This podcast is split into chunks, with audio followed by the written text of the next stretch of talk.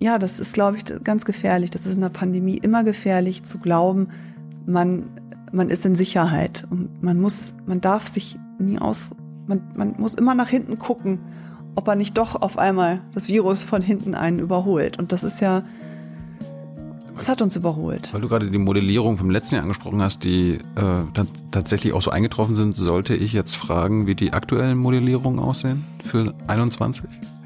Mhm. Oder wird mir das Angst machen? Ja, es würde dir, glaube ich, ein bisschen Angst machen. Die sich eben auch sehr mit dem Thema beschäftigen, wie können wir das in Europa regeln? Denn, äh, wie du schon sagst, Deutschland ist keine Insel, aber. Europa ist eine Halbinsel. Europa ist eine Halbinsel. Und ich finde diesen Vorwurf auch so, so, weiß ich finde es so kontraproduktiv. So, ah, das klappt eh nicht. Deutschland, ah, Transitland. Aber da sage ich, Moment mal, die Australier, die hatten keine Masken und die hatten keine Antigen-Schnelltests. Äh, die Corona-Warn-App hatten sie auch nicht. Die haben es ja auch geschafft.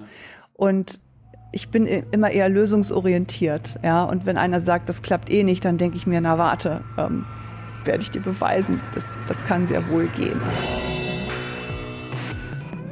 So, eine neue Folge Junge Naiv. Wir sind nicht im Studio, sondern wo sind wir hier? Wir sind hier am Helmholtz-Zentrum für Infektionsforschung in Braunschweig. Braunschweig, wer bist du? Melanie Brinkmann. Was hast du hier mit dem Zentrum zu tun? Ich bin seit zehn Jahren hier als For äh, Forschungsgruppenleiterin und wir forschen hier an Viren. Auch an dem Coronavirus? Auch an dem Coronavirus. An dem aber noch nicht seit zehn Jahren. Sondern seit? Seit noch nicht ganz einem Jahr. Wie, wie forscht ihr daran? Also wie, wie kann man sich das so vorstellen? Wir haben hier ein Labor, das nennt sich Schutzstufe 3 Labor. Das ist ein quadratischer Kasten. Mhm. Und Schutzstufe 3 heißt, dass es da besondere Sicherheitsvorkehrungen gibt, dass das Virus nicht nach draußen gelangen kann und dass du als Forscher, der mit dem Virus umgeht, auch nicht dich selber infizieren kannst. Und das ist relativ aufwendig, darin zu arbeiten. Und natürlich auch wird sehr streng kontrolliert, dass da wirklich nichts schiefgehen kann. Dass da mal ein Fenster offen steht oder so. Das, das geht natürlich nicht. Und da arbeitet äh, eine Doktorandin von mir ziemlich viel drin. Und auch viele andere Mitarbeiter hier vom Helmholtz. Aber du nicht selbst? Du, Nein, ich nicht selbst. Warum nee. nicht mehr? Nee, das mache ich tatsächlich schon lange nicht mehr. Also als Gruppenleiter bist du eher dafür verantwortlich, dass du Studenten ausbildest, dass die ihre Bachelorarbeit schreiben, ihre Masterarbeit, ihre Doktorarbeit. Dann gibt's auch ähm, Gruppenmitglieder, die ihre Doktorarbeit schon abgeschlossen haben. Das sind dann Postdocs, die arbeiten dann im Labor. Die haben dann meistens ihr eigenes Projekt, was sie eigenverantwortlich bearbeiten, vielleicht auch wieder Masterstudenten. Und äh, ich selber koordiniere das. Also ich bin eben die Leiterin. Ich sitze tatsächlich die meiste Zeit im Büro, rede viel mit den Mitarbeitern, überlegen uns zusammen, welche Experimente brauchen wir, was für Kontrollen und in welche Richtung wollen wir überhaupt gehen. Das ist ja schon so sehr viel Teamarbeit auch. Und natürlich hast du da als Älteste die leitende Funktion, dass du da zusammen den Weg gehst. Und technische Mitarbeiter hat man auch, medizinisch-technische Assistenten oder biologisch-technische Assistenten. Und dann schreibe ich sehr viel Forschungsanträge, denn wir müssen unsere Forschung finanzieren.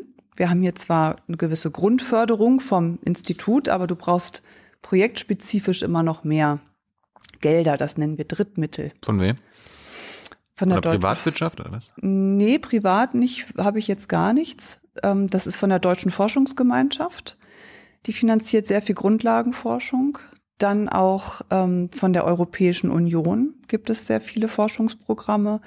Und das ähm, Bundesministerium für Forschung äh, finanziert auch. Hey Leute, Thilo hier. Unsere naive Arbeit in der Bundespressekonferenz und unsere wöchentlichen Interviews, die sind nur möglich, weil ihr uns finanziell unterstützt. Und damit das so bleibt, bitten wir euch, uns entweder per Banküberweisung oder PayPal zu unterstützen.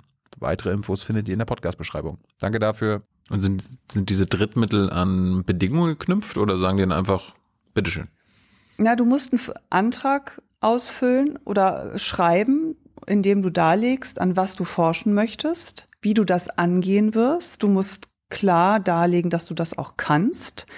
Wenn du gewisse Techniken nicht kannst, suchst du dir einen Kollaborationspartner, mit dem du diesen Teilaspekt dann bearbeiten kannst.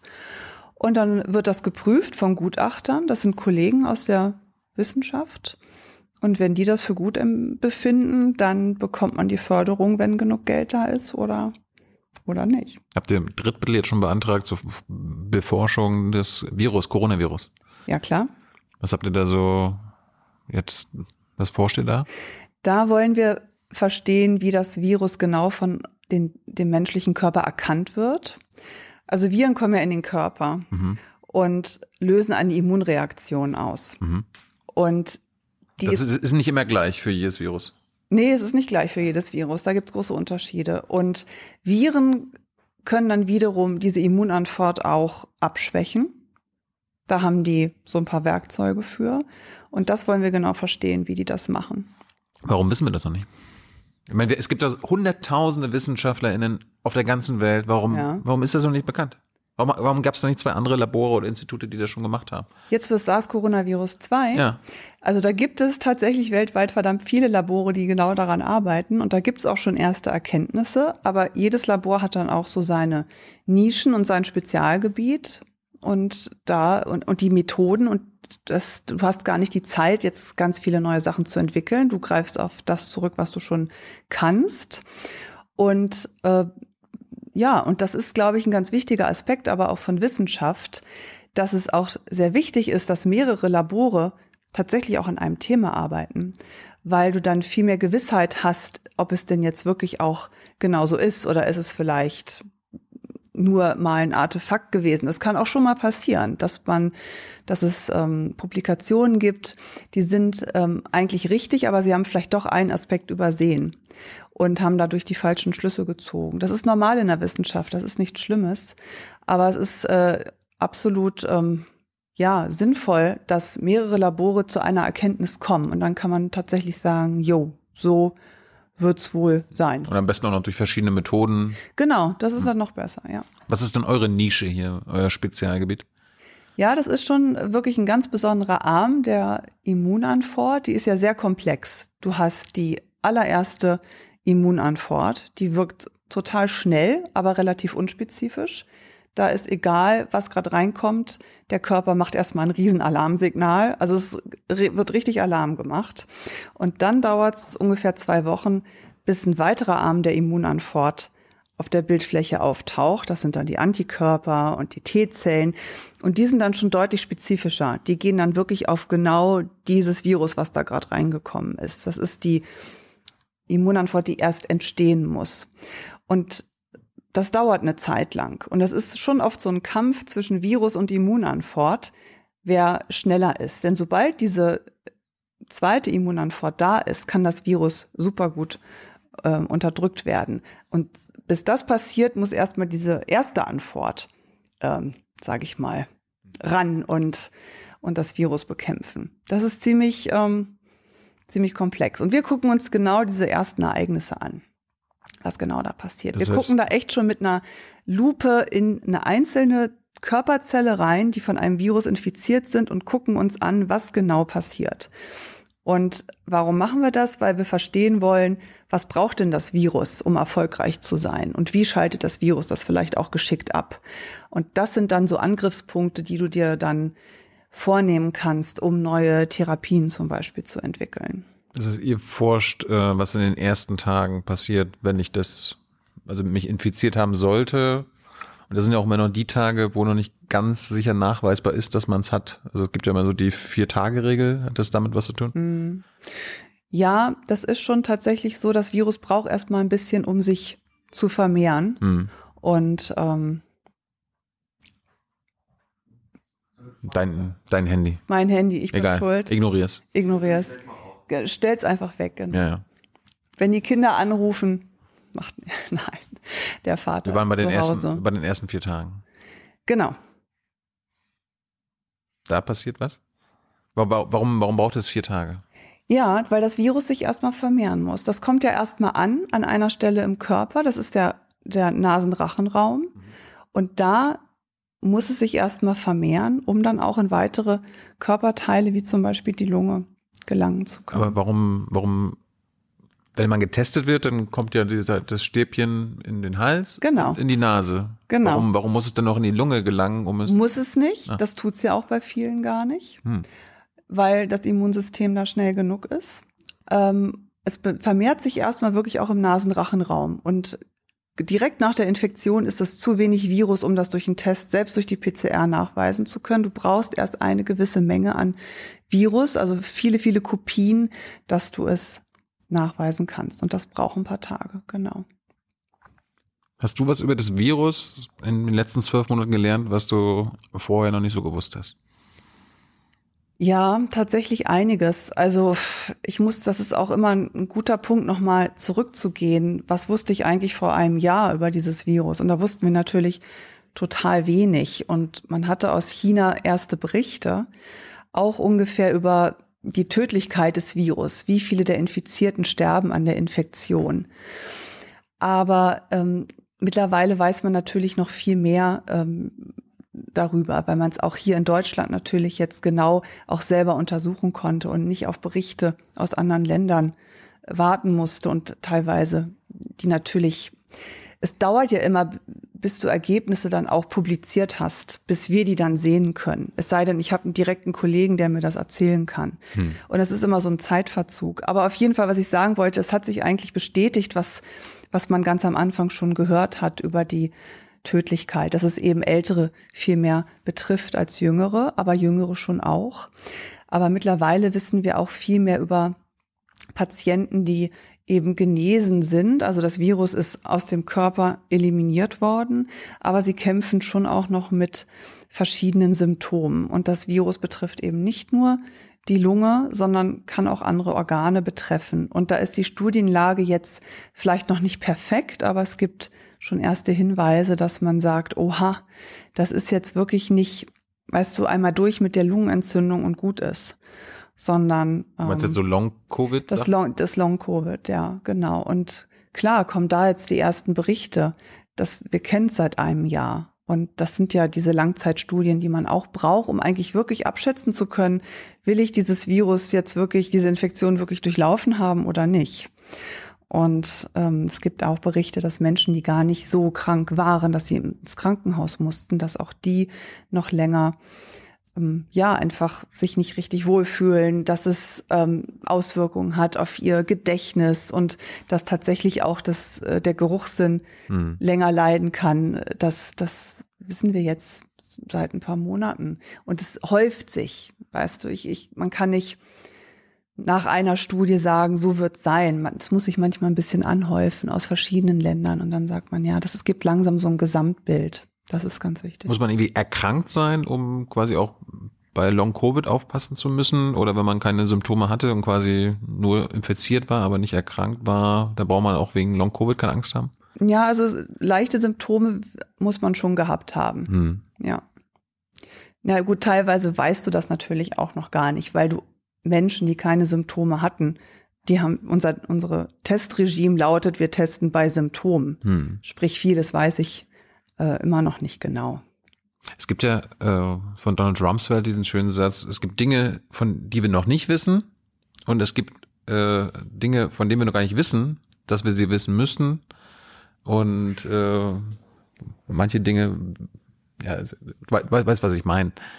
Äh, was ist das beim, beim Coronavirus? Also wa- was, was wollen wir gerne wi- wissen, was wir noch nicht wissen und was wissen wir noch gar nicht, was wir wissen sollten? Meine Güte, das um die Uhrzeit. Also wir sind hier Freitagabend, Genau. 17.30 Uhr. Genau, ja. Ähm, Ist hier sonst immer so, Freitag ab eins macht jeder seins, oder? nee, also eigentlich bin ich jetzt schon am Wochenende und Ah. trinke mein Feierabendbier um die Uhrzeit, ne, lieber Thilo. Nee, es sind zurzeit schon ganz schön lange Tage, die man so hat als Wissenschaftler, der jetzt, die jetzt wirklich am Thema arbeitet. Mir sicher in 20 Jahren wirst du darauf zurückblicken und sagen, oh Gott, habe ich mich über diese langen Tage beschwert, aber dafür haben wir eine fucking Pandemie besiegt.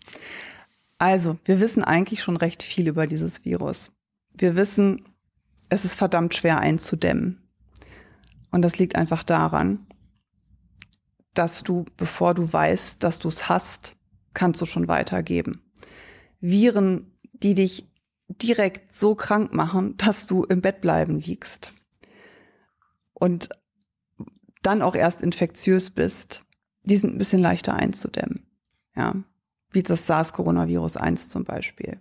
Die Leute, die infiziert waren, waren zu krank, um ins Flugzeug zu steigen.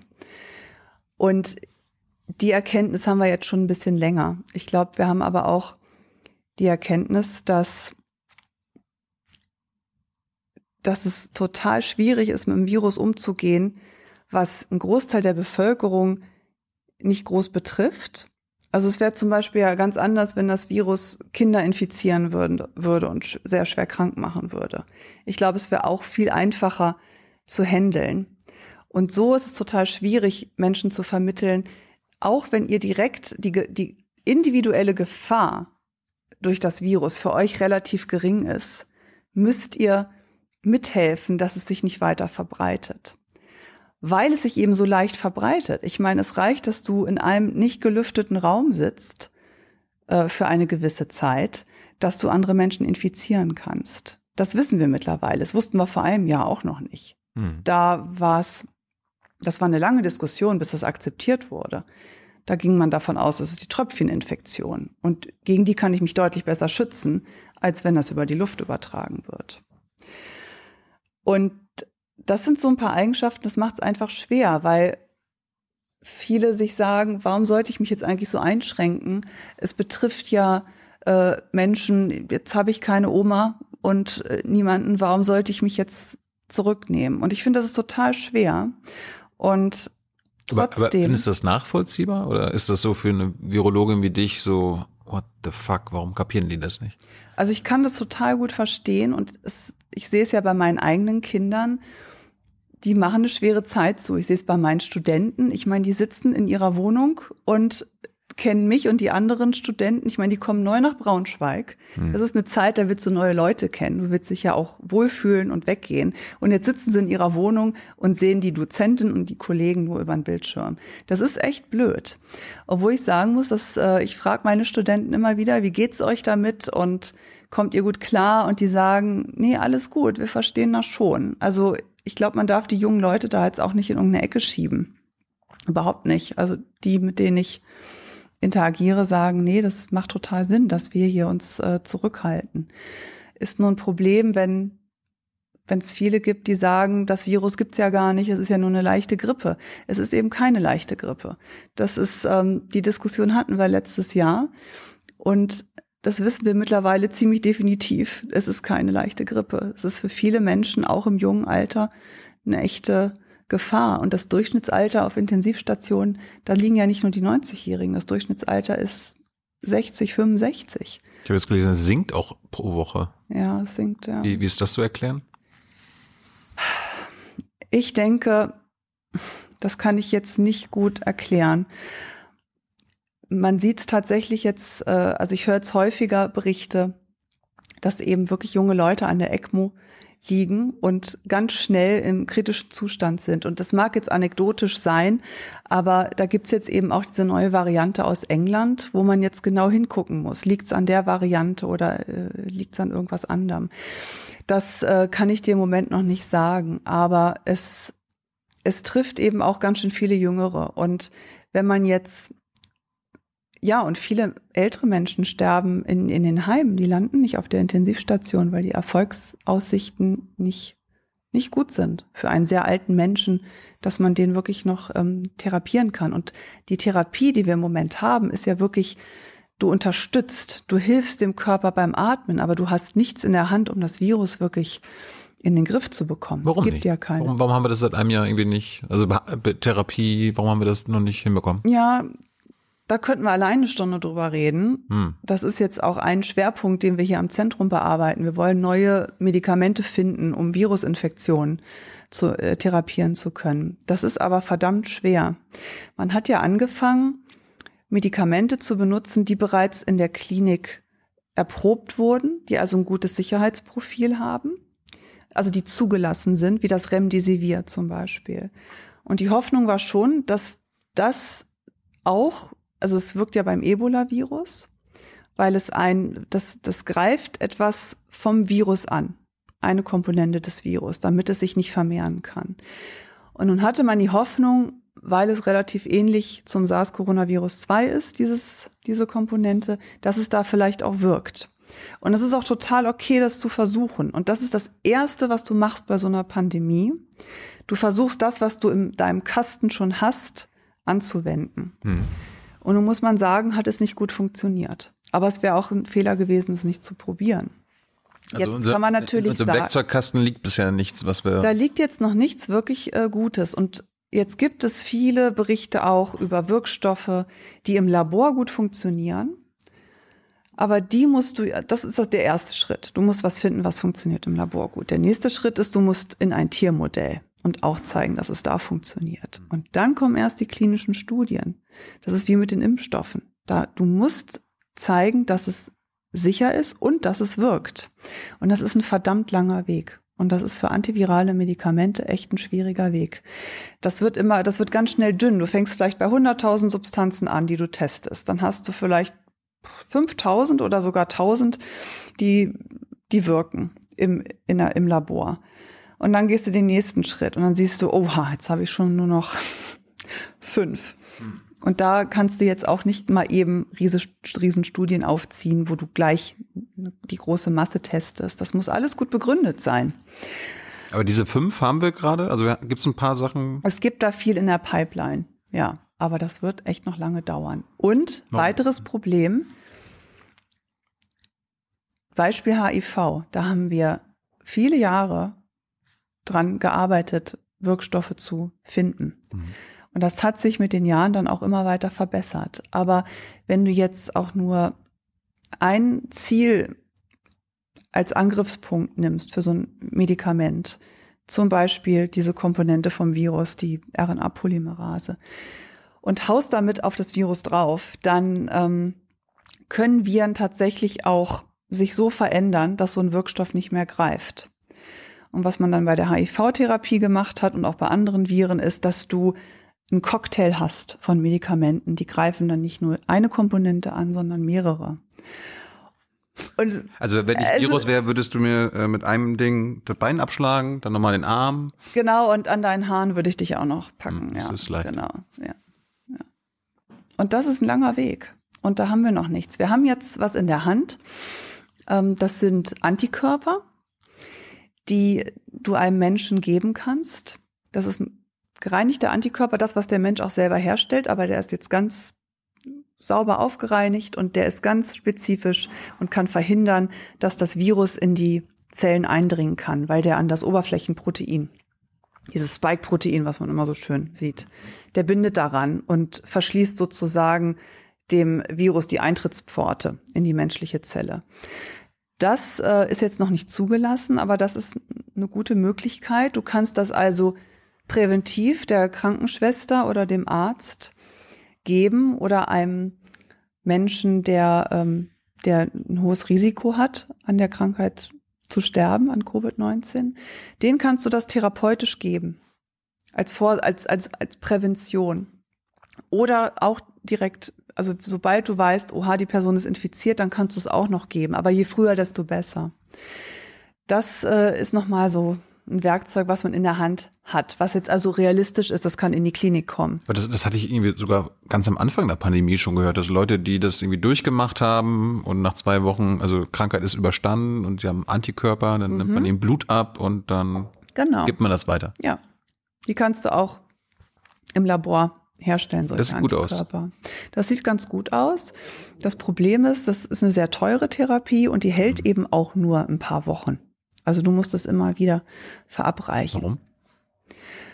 Die haben eine gewisse äh, Überlebensdauer, die Antikörper. Irgendwann sind die dann, sind die weg. Kann man die nicht irgendwie reproduzieren, kopieren mit irgendwas? Das kannst du, wenn du geimpft wirst, dann reproduzierst, kannst du das immer wieder neu produzieren. Aber nicht, wenn du es einmal gibst. Irgendwann ist es dann aufgebraucht.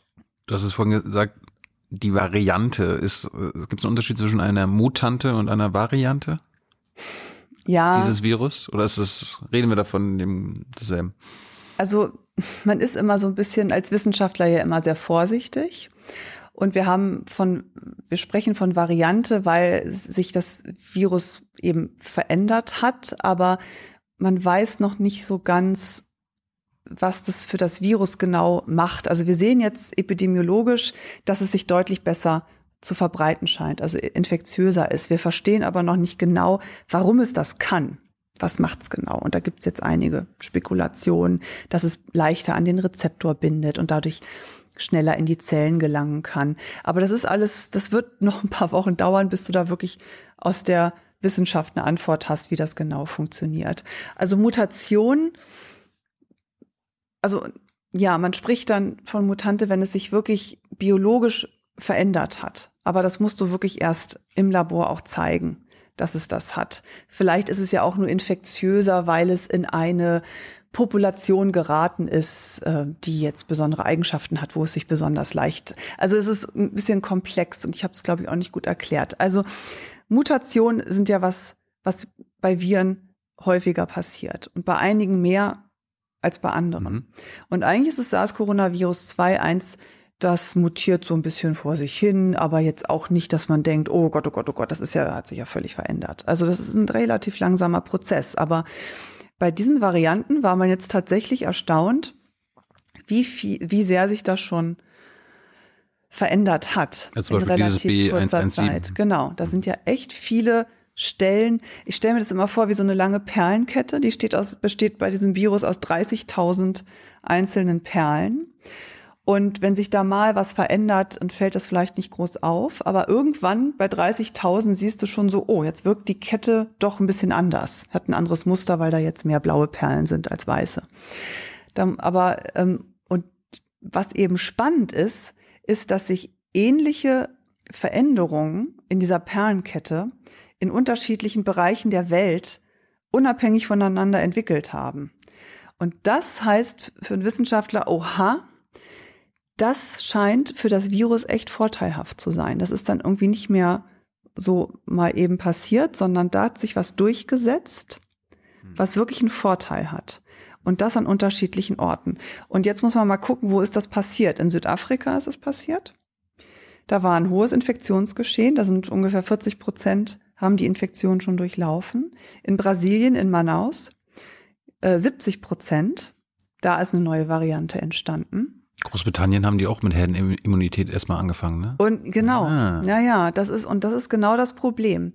Wenn du dann eine gewisse Herdenimmunität durch das Virus verursacht in der Bevölkerung hast, wird's für das Virus echt anstrengend. Und du übst Druck auf das Virus auf. Das ist so, als wenn deine Zuschauer jetzt vermehrt sagen, deine langen Haare finden wir doof. Ne? Dann üben die ja so einen gewissen Druck auf dich aus. Das passiert, ne? Ja. Hm. Und dann sagst du dir, okay, damit ich bei denen weiterhin gut ankomme, ein Virus will ja auch gut ankommen bei seinem Wirt, verändere ich mich. Aber das kann jetzt nicht zum Friseur gehen. Ja, das äh, verändert muss, sich selbst. Musste sich jetzt, musste schneidet jetzt, selbst. Ja, mhm. genau, das schneidet dann selbst. Mhm. Das verändert sich und dann kommt's wieder gut an. Und da genau das ähm, vermuten wir passiert. Das heißt, es könnte irgendwann auch eine schwedische Variante geben. Absolut. Und warum? Jetzt das ist ja gerade das Problem. Ja. Wir gucken in vielen Bereichen der Welt gar nicht so sehr. Was gibt's denn da für Varianten? Wir gucken jetzt alle wie gebannt auf diese drei Varianten, sollten wir auch. Hm. Aber wer weiß, was es sonst noch so alles gibt. Wir haben sie nur noch nicht gesehen. Jetzt habe ich im Bio, ist schon lange her, dass ich es in der Schule hatte, habe auch nicht so gut immer aufgepasst. Warum mutiert eigentlich ein Virus? Ja, das. Ist das aber Natur und ganz normal? das macht Fehler, wenn es sein, wenn es die Perlen, die Perlenkette kommt ja in die menschliche Zelle rein und möchte die Perlenkette dann vervielfältigen, weil es ja auch dann wieder aus der Zelle raus will, nicht nur als einzelnes Virus, sondern zu Tausenden. Mhm. Also muss die Perlenkette auch verdoppelt werden und verdreifacht, vierfacht, immer so weiter. Und das macht das Virus selbst und dabei macht es Fehler. Und das ist nicht, das, das, das ist okay. Das sagt sich, ich kann jetzt hier nicht zu viel Zeit investieren und indem ich das alles nochmal Korrektur lese, ist für mich nicht so schlimm, wenn da mal ein Fehler ist. Denn äh, die, die dann schlechter sind oder die eine Macke haben, weil ein Fehler passiert ist, also sich irgendwie blöd rasiert haben, ne, mit so einem Loch in der Frisur, die kommen dann eben nicht weiter. Aber es gibt auch immer in diesem Cocktail, der aus so einer Zelle rauskommt, auch welche, die dann vielleicht besser funktionieren, besser aussehen. besser. Jetzt werde ich hier, bin ich zu sehr auf den Haaren, da musst du mich wieder von runterbringen. Mhm. Soll ich mir einen Zopf machen? Oder? Vielleicht hilft das. Mhm. Ähm, du, du, du bist dann einfach, also weißt du, es ist nicht so schlimm, dann, dann versickert das Virus, was nicht mehr so fit ist. Aber das, was fitter ist, das wird sich dann weiter, ver, äh, weiter verbreiten. Also für das Virus ist es nicht so schlimm, wenn da auch mal einer, so ein also Loser bei ist. Fitter im Sinne von Survival of the Fittest, also am angepasstesten, nicht jetzt am stärksten und bedrohlichsten. Ja, eins, das einfach besser noch den nächsten Wirt infizieren kann. Genau. Und das, ist das die, die Gefährlichkeit? Also wie, ja, wie genau. viele und wie schnell es infiziert ja. werden kann? Oder gibt es dann irgendwie, also kann es passieren? Das habe ich mich nämlich gefragt, ob irgendwie die eine Mutante mit der anderen Mutanten dann zusammen irgendwie mutiert und dann haben wir ein hochinfektiöses, also viel krasser als jetzt, äh, das gleichzeitig viel ähm, letaler ist? Also ein Virus hat nicht unbedingt das Bestreben, tödlicher zu werden. Das überhaupt nicht. Das nutzt dem Virus nichts. Das schadet ihm ja eher. Ne? Hm. Das ist ja wie bei, e, beim Ebola-Virus. Da gibt's ja ähm, Stämme von dem Virus, die bringen 90 Prozent der Infizierten um. Das ist für so ein Virus eigentlich ziemlich blöd. Sage ich auch meinen Studenten so. Eigentlich ist es ein doofes Virus und deshalb kann man das auch immer wieder eindämmen. Hm. Denn äh, der Wirt stirbt und gibt's nicht weiter. Und gerade so ein Virus wie das, also ich habe mir, ich stehe ja ähm, nun jedes Jahr, seit ich Virologie lehre, hier an der TU Braunschweig, vor meinen Studenten und sage, die nächste Pandemie wird kommen. Wir wissen nur nicht wann. Und jetzt habe ich auch irgendwann gedacht, also ich dachte tatsächlich auch in meiner Naivität, ein tödliches Virus wäre eigentlich viel, viel schlimmer. Und jetzt kommt so ein Virus, was tatsächlich, also, um, also im Durchschnitt ein Prozent der Infizierten über die gesamte Bevölkerung stirbt bei Infektionen. Kannst dir ausrechnen, wie viele Menschen in Deutschland sterben würden, wenn wir jetzt hier das einmal durchrauschen lassen. Ne? 83 Millionen, ein Prozent. 800, 900.000. Sehr gut. Und das ist jetzt noch ähm, konservativ gerechnet. Ne? Denn wenn das hier einmal durchrauscht, dann ähm, können wir die alle gar nicht mehr im Krankenhaus versorgen. Da sterben noch viel mehr dadurch. Und natürlich auch Leute, die nicht mehr ins Krankenhaus kommen, wegen, weil sie einen Herzinfarkt haben. Und ähm, tatsächlich glaube ich, dass diese Art von Virus so mit das Schlimmste ist, was einem passieren kann, weil es eben so infektiös ist, dass es viele Menschen anstecken kann in kürzester Zeit und trotzdem ja schon eine ho sehr hohe Krankheitslast hat. Es ist ja jetzt kein Erkältungsvirus es ist ein Virus, was Menschen umbringen kann. Und leider eben auch in den jüngeren Altersgruppen. Das steigt zwar wirklich deutlich mit dem Alter, aber du hast bei unter 70-Jährigen, und ich finde das jetzt echt noch nicht alt, so unter 70, also zumindest, ich muss mindestens bis ich 70 bin arbeiten, ähm, sterben 1,3 Prozent, 1,3 Prozent der Infizierten. Das ist immer noch ganz schön viel. Zu viel, um, um zu sagen, hey, easy, also die, äh, ich habe das so verstanden, in Sachen Mutation dieses Virus, die Gefährlichkeit besteht darin, wie äh, infektiös es ist. Also wie, wie leicht genau. es übermittelbar ist. Ja gut, ist. klar, wenn es infektiös ist, da, ja. schön und überhaupt den Menschen überhaupt nicht groß beeinträchtigt, außer der Schnupfnase, mhm. dann ist es jetzt auch nicht kein Problem. Mhm. Aber die Kombination, ich bin hochinfektiös und zum gewissen Grad auch tödlich, das ist so ziemlich eine, eine ziemlich schlechte. Jetzt guckst du aber kritisch. Nee, nee, du kannst natürlich auch sagen, es ist sehr infektiös und äh, tötet zehn Prozent der Menschen. Das wäre schon auch noch schlechter. Aber dann wären wir, glaube ich, auch, ich glaube, das Problem ist ja auch gerade, ähm, dass, dass viele einfach nicht, weißt du, viele sind selber nicht betroffen von dem Virus. Und gerade eben die Jüngeren ähm, sehen es irgendwie nicht so richtig ein, warum wir das gerade machen. Ja, darum reden wir auch hier miteinander. Genau. Aber rein nach Darwin äh, ist es unwahrscheinlich, dass die nächsten oder die Varianten tödlicher werden. Tödlicher werden. Also so ein bisschen Sorge, dass wir das jetzt tatsächlich haben könnten bei dieser neuen Variante, habe ich schon. Denn wenn das Virus infektiöser ist, heißt es erstens, du, es können sich mehr, mehr Menschen als vorher ähm, infizieren. Sprich, ich versuche das mal zu übertragen. Du bist in einem Raum und das alte SARS-Coronavirus 2, ähm, da reicht es fünf Minuten in einem Raum zu zweit, ähm, dass mein Gegenüber sich infiziert. Und bei der neuen Variante, das ist jetzt wirklich nur mal, es ist völlig ohne wissenschaftliche Präzision. Ähm, bei der neuen Variante brauchen wir da nur noch eine Minute. Ja, also das Risiko ist deutlich höher. Mhm. So. Aber, aber wenn ich es hab, ist die wahrscheinlich genauso genauso groß wie vorher, das ist die Frage. dass ich daran das ist die Frage. Das ist die Frage, denn vielleicht dadurch, dass es so viel leichter in Zellen eintritt, kann es tatsächlich auch sein, dass es ähm, dadurch einen größeren Effekt hat und tatsächlich auch tödlicher sein kann. Das hm. kann ich dir jetzt noch nicht beantworten. Das, zu diesem wir, das versuchen wir gerade raus. Das versuchen wir gerade rauszufinden. Kannst du irgendwie die, es gibt ja eine englische oder eine britische Variante, eine südafrikanische, brasilianische. Sind das alles so die gleichen Arten von Mutationen im Sinne von, dass Zum sie Teil. schneller Ach so, ja, das sieht danach aus, dass sie infektiöser sind. Und eben bei der südafrikanischen sieht man eben auch, dass äh, sie tatsächlich schon die Fähigkeit hat, dass die Immunantwort, die ein, ein Mensch schon hat, also der schon mal infiziert war, und eigentlich bist du dann geschützt mit einem Schutzschild. Aber die hat sich jetzt schon so verkleiden können, dass mein Immunsystem sie nicht mehr richtig erkennt. Und vielleicht nur so ein bisschen zu spät. Weißt du, so, oh, Moment, du bist ja, dich muss ich ja doch angreifen. Also das, das hat die leider schon Mütze, geschafft. Also setzt Ja. sich eine Mütze auf und versteckt, dass es lange Haare hat. Ja, so ungefähr. So kann man das sehen, ja. Aber Und- am Schluss erkennt man es doch. Ja, Ja.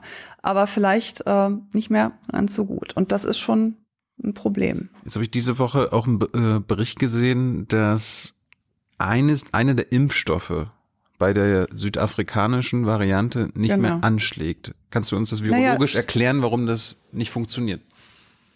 Ja, genau wegen dieser Mütze. Also, ja, pass auf. Der Impfstoff, also wir, man sollte nicht von der Impfstoff sprechen. Wir haben ja schon ein paar. Aber die haben alle sich eine Komponente des Virus genommen. Das ist das Spike-Protein. Und du gaukelst ja dem Immunsystem damit vor, indem du diesen Impfstoff, der wirklich nur diese kleine Komponente hat vom Virus, äh, injizierst und das dein Immunsystem bildet eine Immunantwort ganz spezifisch, ganz ne, kleinteilig auf genau diesen Abschnitt vom Virus. Und wenn sich aber dieser kleine Abschnitt des Virus jetzt verändert, dann greift diese Antwort nicht mehr richtig. Also schon noch so ein bisschen. Je nach, also, und das kann auch tatsächlich sein, dass sich das so verändert, dass das gar nicht mehr funktioniert. Das kann dummerweise auch passieren. Wieder müssen wir neue Impfstoffe Ja, herstellen. du neue ausdenken. Ja, Dann geht alles wieder von vorne los. dann geht alles wieder von vorne los, ja. Oder du kannst dann beim Booster, also bei der zweiten Impfung, dann mit einem neuen Impfstoff dann kommen. Die Möglichkeit gibt's auch, dass du nicht wieder ganz von vorne anfangen musst. Aber da fangen Firmen jetzt auch schon mit an, dass sie sich darauf einstellen. Und es gibt ja bei der Impfstoffentwicklung auch andere Ansätze. Da fokussierst du nicht nur auf einen Abschnitt, dann nimmst du das ganze Virus, tötest das ab, dass es nicht mehr infektiös ist und gibst das als Injektion. Und die Immunantwort ist deutlich breiter.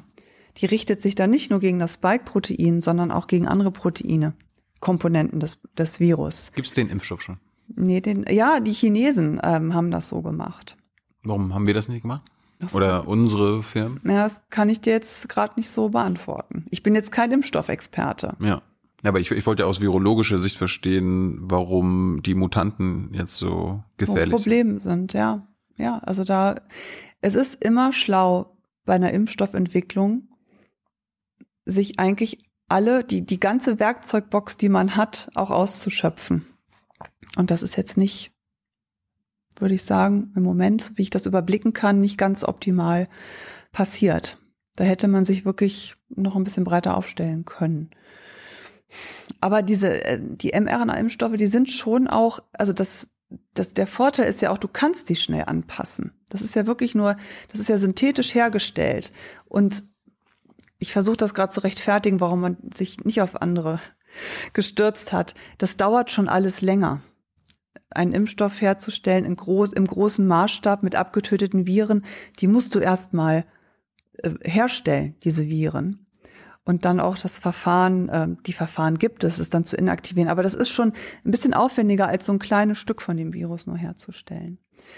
Also weißt du, manchmal ist es so, wie man es macht, macht man es falsch. Also immerhin funktionieren die ja ziemlich gut, diese mRNA-Impfstoffe. Und du kannst sie anpassen. Aber es dauert eben alles schon auch noch mal eine Zeit. Also am besten ist es, du fährst total, streckst beide Arme aus und nimmst alle Möglichkeiten mit. Man merkt ja auch jetzt schon, sieht man ja auch in den Medien, dass manche Impfstoffe eben nicht so gut anschlagen und dass du da dann tatsächlich nochmal von vorne anfängst. Du hast gesagt, du, bei Impfstoff bist du jetzt nicht, das ist nicht dein Gebiet. Nicht mein Hauptgebiet. Aber ist es Viro, kannst du als virologisch erklären? Es gab ja diese AstraZeneca-Sache, wo, wo jetzt über 65-Jährige diesen Impfstoff nicht bekommen sollen. Ist das virologisch erklärbar? Na, die Studie hat einfach nicht genügend ältere Menschen eingeschlossen. Dass du wirklich belastbare Daten hast, dass der Impfstoff da eine gewisse Wirksamkeit hat. Mhm. Und weil das nicht nachweisbar ist, kannst du es nicht zulassen. Das ist wie mit dem ähm, BioNTech-Impfstoff, der ist in Kindern nicht äh, getestet worden, also kannst du ihn für Kinder auch nicht zulassen. Was? Habe ich gar nicht gewusst. Ich glaube, ab ähm, alles unter 18 war nicht, oder 16, weiß ich gerade nicht, ähm, war nicht getestet. Das habe ich nicht gewusst. Aber es gibt andere jetzt schon verfügbare Impfstoffe für die Kinder. Nein. Nein. Mm -mm. Nicht, dass ich wüsste. Aber daran muss ja auch geforscht werden. Die müssen ja auch irgendwann geimpft werden. Na klar. Ach du Scheiße. Naja. Kann jetzt auch nicht alles auf einmal machen. Nee. Ist es, ist es möglich, angenommen, äh, mein Opa ist ja zum Beispiel schon geimpft. Hier mit Super, BioNTech. mein Vater noch nicht. Ja, also Ah. der ist im Pflegeheim, war einer der ersten in MacPom. Mhm. Äh, angenommen, jetzt eine der Varianten mutiert weiter und so weiter. Äh, das heißt, obwohl er geimpft ist gegen den gegen die aktuelle Variante, könnte es sein, dass irgendwann eine nächste Mutation kommt, die ihn dann angreifen könnte wieder. Äh, Also Mutante, ja, ja. ja. Ja, das kann sein. Deshalb ist es nie eine gute Idee, so ein Virus frei Bahn zu lassen. Wie man eben sieht, in manchen Ländern ähm, hat man es eben munter laufen lassen. Und der bessere Weg ist, das nicht zu erlauben. Denn dann lässt, das ist ja, ich meine, wenn ich die Leine freilasse, dann macht das Virus, was es will. Ich habe ja, ich habe äh, jetzt in meiner Beobachtung die letzten Monate gemerkt, es gibt so, es gibt so drei verschiedene Strategien, nenne ich sie mal. Ne? Wie du sagst, freie Bahn. Mhm. Dann gibt's so die Schadensminimierungsstrategie, der oder Eiertanz Mhm. und dann die Präventionsstrategie, Mhm. wo wir gleich drüber reden werden. No Covid, Zero Covid. Äh, welche der drei Strategien hat Deutschland in den letzten zwölf Monaten gefahren? Das weißt du doch selber. Ja, ich, meine, meine äh, ist Ja, so eine Schadensregulierung. So eine faule Kompromisslösung oder den Eiertanz haben wir wohl gewählt. Ne? Genau, eine Schadensbegrenzung. Du warst, du warst damals auch schon dabei. Warum, warum hast du damals gesagt, äh, jo, das ist der Weg? Oder wurdest du damals noch nicht zu Rate gezogen? Ähm, Ich meine, No Covid Ja. vertrittst du ja auch erst seit ein paar, also jetzt ein oder zwei Monaten, nicht seit Februar 2020. ja, also, wie fange ich an? Wir waren ja tatsächlich nach der ersten Welle, waren wir in manchen Landkreisen absolut bei der Null. Da hatten wir wirklich eine absolute Zahl von Null. Und tatsächlich habe ich in meiner Naivität gedacht, na ja, das werden wir ja wohl hinkriegen, dass wir dabei bleiben. Ich glaube, dass äh, mir schwante Böses als ähm, Ganz kurz, woher kam die Naivität? na, als Virologe bist du jetzt auch nicht in allen Strukturen. Ne? Und die Strukturen, die du brauchst, um so ein Virus einzudämmen, ist zum Beispiel eine funktionierende App, wie unsere Corona-Warn-App, ähm, die ja in der Entwicklung war. Die war, die gab's, die gab's im Sommer jetzt. Wann, wann ist die gelauncht worden? Weiß ich gar nicht mehr genau, aber die war in der Entwicklung. Dann war aber irgendwie auch klar, aha, die Leute reisen und man wollte den, den Menschen das Reisen nicht verbieten. Und es gab tatsächlich auch viele Stimmen, die äh, gesagt haben, naja, das war's jetzt. Es gibt keine zweite Welle. Und ich weiß noch, ich hatte mal ein Interview, da ging es um die, um die Lockerung nach der ersten Welle. Und da hieß es so, wir lockern jetzt, wir öffnen alles und wir öffnen alles, Punkt. Und in dem Interview habe ich gesagt, das kann nicht sein, dass wir öffnen, ohne Gegenmaßnahmen wirklich schon implementiert zu haben. Und die einfachste Gegenmaßnahme war eine Maske. Es gab keine Maskenpflicht, als wir gelockert haben. Das will jetzt nicht pauschal über einen Kamm scheren für alle Bundesländer, aber zumindest in Niedersachsen war es definitiv so. Das war übrigens, äh, Merkel hat im März, glaube ich, mal gesagt gehabt, es braucht drei Bedingungen, um wieder zu lockern. Äh, diese App zum, zum mhm. Tracing, die, die Masken und äh, dass wir genug testen können, beziehungsweise nachverfolgen. Ja, ja genau. Das war alles nicht äh, ja, das ja, und tatsächlich beim Testen, ich meine, irgendwo, das ist auch nicht meine Expertise, dachte ich schon, das wird schon klappen. Sprich, die Gesundheitsämter werden ertüchtigt, dass sie das hinbekommen mit den richtigen Tools. Mhm. Nennen wir es Computer mhm. und nicht Faxgerät. Und, ähm, und ich glaube, viele Gesundheitsämter haben das auch, ähm, bei denen läuft es auch ganz gut, aber das, äh, die sind schon sehr unterschiedlich ausgestattet in, äh, jetzt in ganz Deutschland. Und da ist da ist anscheinend offensichtlich zu wenig passiert. Es wurde da zu wenig, ähm, ja, einfach ausgebessert oder verbessert, nicht ausgebessert. Das reicht nicht. Man muss das deutlich verbessern. Und ähm, die Masken ist eins. Und ich kann mich erinnern, dass nach dem Interview habe ich einen Shitstorm bekommen, weil ich gesagt habe, wenn wir das jetzt so machen, werden wir in die zweite Welle rauschen. Und da hat's echt gehagelt. Also der mit der schlechten Botschaft hat irgendwie immer einen abbekommen. Und da habe ich mich tatsächlich ein bisschen zurückgehalten und ähm, bin aber auch wieder laut geworden oder energischer geworden, als klar war, die Zahlen steigen wieder an. Und du kannst es wirklich sehr gut und die, das ist schon faszinierend, wenn du jetzt zurückguckst. Ich erinnere mich an die Modelle, wie es sich äh, entwickelt. Ne, die Modellierer haben das modelliert, es wird so und so ansteigen. Und wenn du die Kurven jetzt übereinander legst, was ist modelliert worden und was ist wirklich eingetroffen, die liegen exakt übereinander. Und deshalb ähm, wäre es mir jetzt auch wirklich wichtig, dass wir so einen Fehler nicht nochmal machen, weil weißt du, diese ganze Skepsis, ach, die zweite Welle kommt nicht. Und es gab ja auch schon ähm, viele Stimmen, die das tatsächlich so öffentlich geäußert haben. Das wird schon alles gehen und wir können mit dem Virus doch super klarkommen. Und es gibt ja auch andere Virologen und Virologinnen. Ja, und ähm, es ist ja auch wichtig, unterschiedliche Meinungen zu haben. Aber nun sind wir ja eines Besseren belehrt worden, dass es ein Virus ist, was echt einfach ähm, wiederkommt, wenn man nicht aufpasst. Also ich glaube, gerade viele Länder, wo, wo so eine Sicherheit war, ey, die erste Welle haben wir echt super hinbekommen. Und ich habe mich auch, ich höre mich in, in den Medien sagen, dass ich von Kollegen aus dem Ausland höre, gerade aus USA. Ich habe viele Kollegen in den USA, die haben gesagt, boah, ich habe das echt super gemacht und Deutschland, Europa, klasse. Ja, und dann hast du dich irgendwie, es scheint mir so, man hat sich darauf ausgeruht und dachte sich, ja, wenn wir, wenn wir das einmal geschafft haben, schauen wir doch beim nächsten genau. Mal. Genau. Und ja, das ist, glaube ich, ganz gefährlich. Das ist in der Pandemie immer gefährlich zu glauben, man, man ist in Sicherheit. Und man muss, man darf sich nie aus, man, man muss immer nach hinten gucken, ob er nicht doch auf einmal das Virus von hinten einen überholt. Und das ist ja, es hat uns überholt. Weil du gerade die Modellierung vom letzten Jahr angesprochen hast, die äh, tatsächlich auch so eingetroffen sind, sollte ich jetzt fragen, wie die aktuellen Modellierungen aussehen für 21? Mhm. Oder wird mir das Angst machen? Ja, es würde dir, glaube ich, ein bisschen Angst machen. Erzähl mal. Mm, ich habe die gestern zum ersten Mal gesehen. Von wem kommen die? Ich habe einen Kollegen, der ist auch hier am Helmholtz-Zentrum für Infektionsforschung, der Michael Meyer-Hermann. Mhm. Und der macht diese Modellierung. Und ich habe aber auch andere Kollegen aus, aus den Modelliererkreisen, die, die das so sehen und so modellieren. Und der hat diese Zahlen ähm, jetzt oder diese, die Kurve, wie sie sich entwickeln kann, wenn die Variante sich jetzt hochkommen wird, und das wird sie, wie sich das entwickeln kann. Und da siehst du dann keine absteigende Kurve mehr und auch keine mehr, die ähm, ein Plateau bildet, sondern da wird es dann ab März einfach relativ schnell wieder ansteigen. Und das ist ja gerade das Problem mit dieser Variante, die sich gerade in vielen Ländern schon durchsetzt, in den Niederlanden, in Dänemark, England.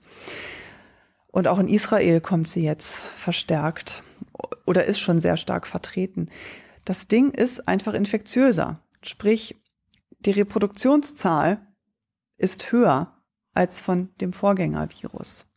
Das heißt, dass du mit den Maßnahmen, die du jetzt triffst, ähm, nicht mehr diesen, die Reproduktionszahl unter eins halten kannst, sondern du wirst über eins gelangen. Und über eins heißt immer, dass die Kurve nach oben geht. Mhm. Eins heißt, sie bleibt auf einem Niveau. Und unter eins heißt, die Zahlen sinken. Und je weiter unter eins, desto schneller sinken die Zahlen. Das ist auch was, was, ähm, was einem nicht, oft nicht bewusst ist. Wenn du eine Reproduktionszahl hast von 0,9, 0,8, 0,9, brauchst du, um die Fallzahlen zu halbieren, vier Wochen. Liegt sie aber bei 0,7, das ist ja nur ein kleiner Unterschied. Ne? Für, für den Laien klingt das erstmal so, pff, wo ist der Unterschied? 0,8, 0,7. Aber wenn es bei 0,7 liegt, sprich, eine Person steckt nur 0,7 weitere an, dann fallen die pro Woche um die Hälfte. Hm. Und das passiert total von alleine. Also wenn die Bevölkerung erstmal bei dieser Reproduktionszahl von 0,7 ist, und das ist sie nur, wenn sie ihre Kontakte, ihre infektiösen Kontakte reduziert, dann geht das von alleine. Dann musst du das einfach nur halten, diesen Zustand, und es fällt von alleine. Du kannst zugucken. Aber da müssen wir erstmal hinkommen, auf diese 0,7. Ich wollte mal ganz kurz zurückkommen, weil du äh, ich hatte dich ja gefragt, warum du vor einem Jahr nicht schon nur Covid und so vorgeschlagen hattest. Ja. Da weißt du, okay, es gab manche Landkreise. In MacPom gab es das ja auch, da gab es keine Infektion. Mhm. Grün, grüne Zone quasi. Und dann ja. ist dir irgendwann was geschwant. Ja, ich glaube, weißt du, das große Problem war, dass, dass es diese Zahlen gab. Es gab keine, nicht die Zahlen oder nicht die, das Ziel, wir wollen das Virus hier überhaupt nicht mehr haben oder wenn dann wirklich immer nur so, dass die Gesundheitsämter jeden einzelnen Kontakt nachvollziehen können. Also das heißt ja, du hast die Kontrolle. Das Ziel lautete, und das sind die Zahlen, die in den Köpfen sind, 35 und 50. Also 50 Infektionen pro 100.000 pro Woche. Das ist die Obergrenze. Und wenn wir da sind, da müssen wir dann wieder gewisse Bereiche schließen. Mhm. Und die 50 ist von vornherein zu hoch gewesen. Das haben wir auch klar gesagt. Die 50 ist, das sind echt viele ähm, Kontakte, die du da nachvollziehen musst. Und das ist auch überhaupt nicht wissenschaftlich belegt, dass die 50 jetzt, ähm, das ist, weiß ich nicht, wie es genau entstanden ist. Also von, von der Wissenschaft kamen die Zahlen nicht. Von der Wissenschaft. Ähm, Kanzleramt oder die Ministerpräsidentenkonferenz? Frag mich nicht, wer da genau drauf gekommen ist. Aber es ist eine politische Zahl. Ne? Das ist eine politische Zahl. Hm. Ja. Und die war einfach zu hoch gegriffen. Und man kann ja auch sagen, gut, die 50 ist die Obergrenze. Aber das Ganze ist ein so dynamisches Geschehen. Du bist total schnell.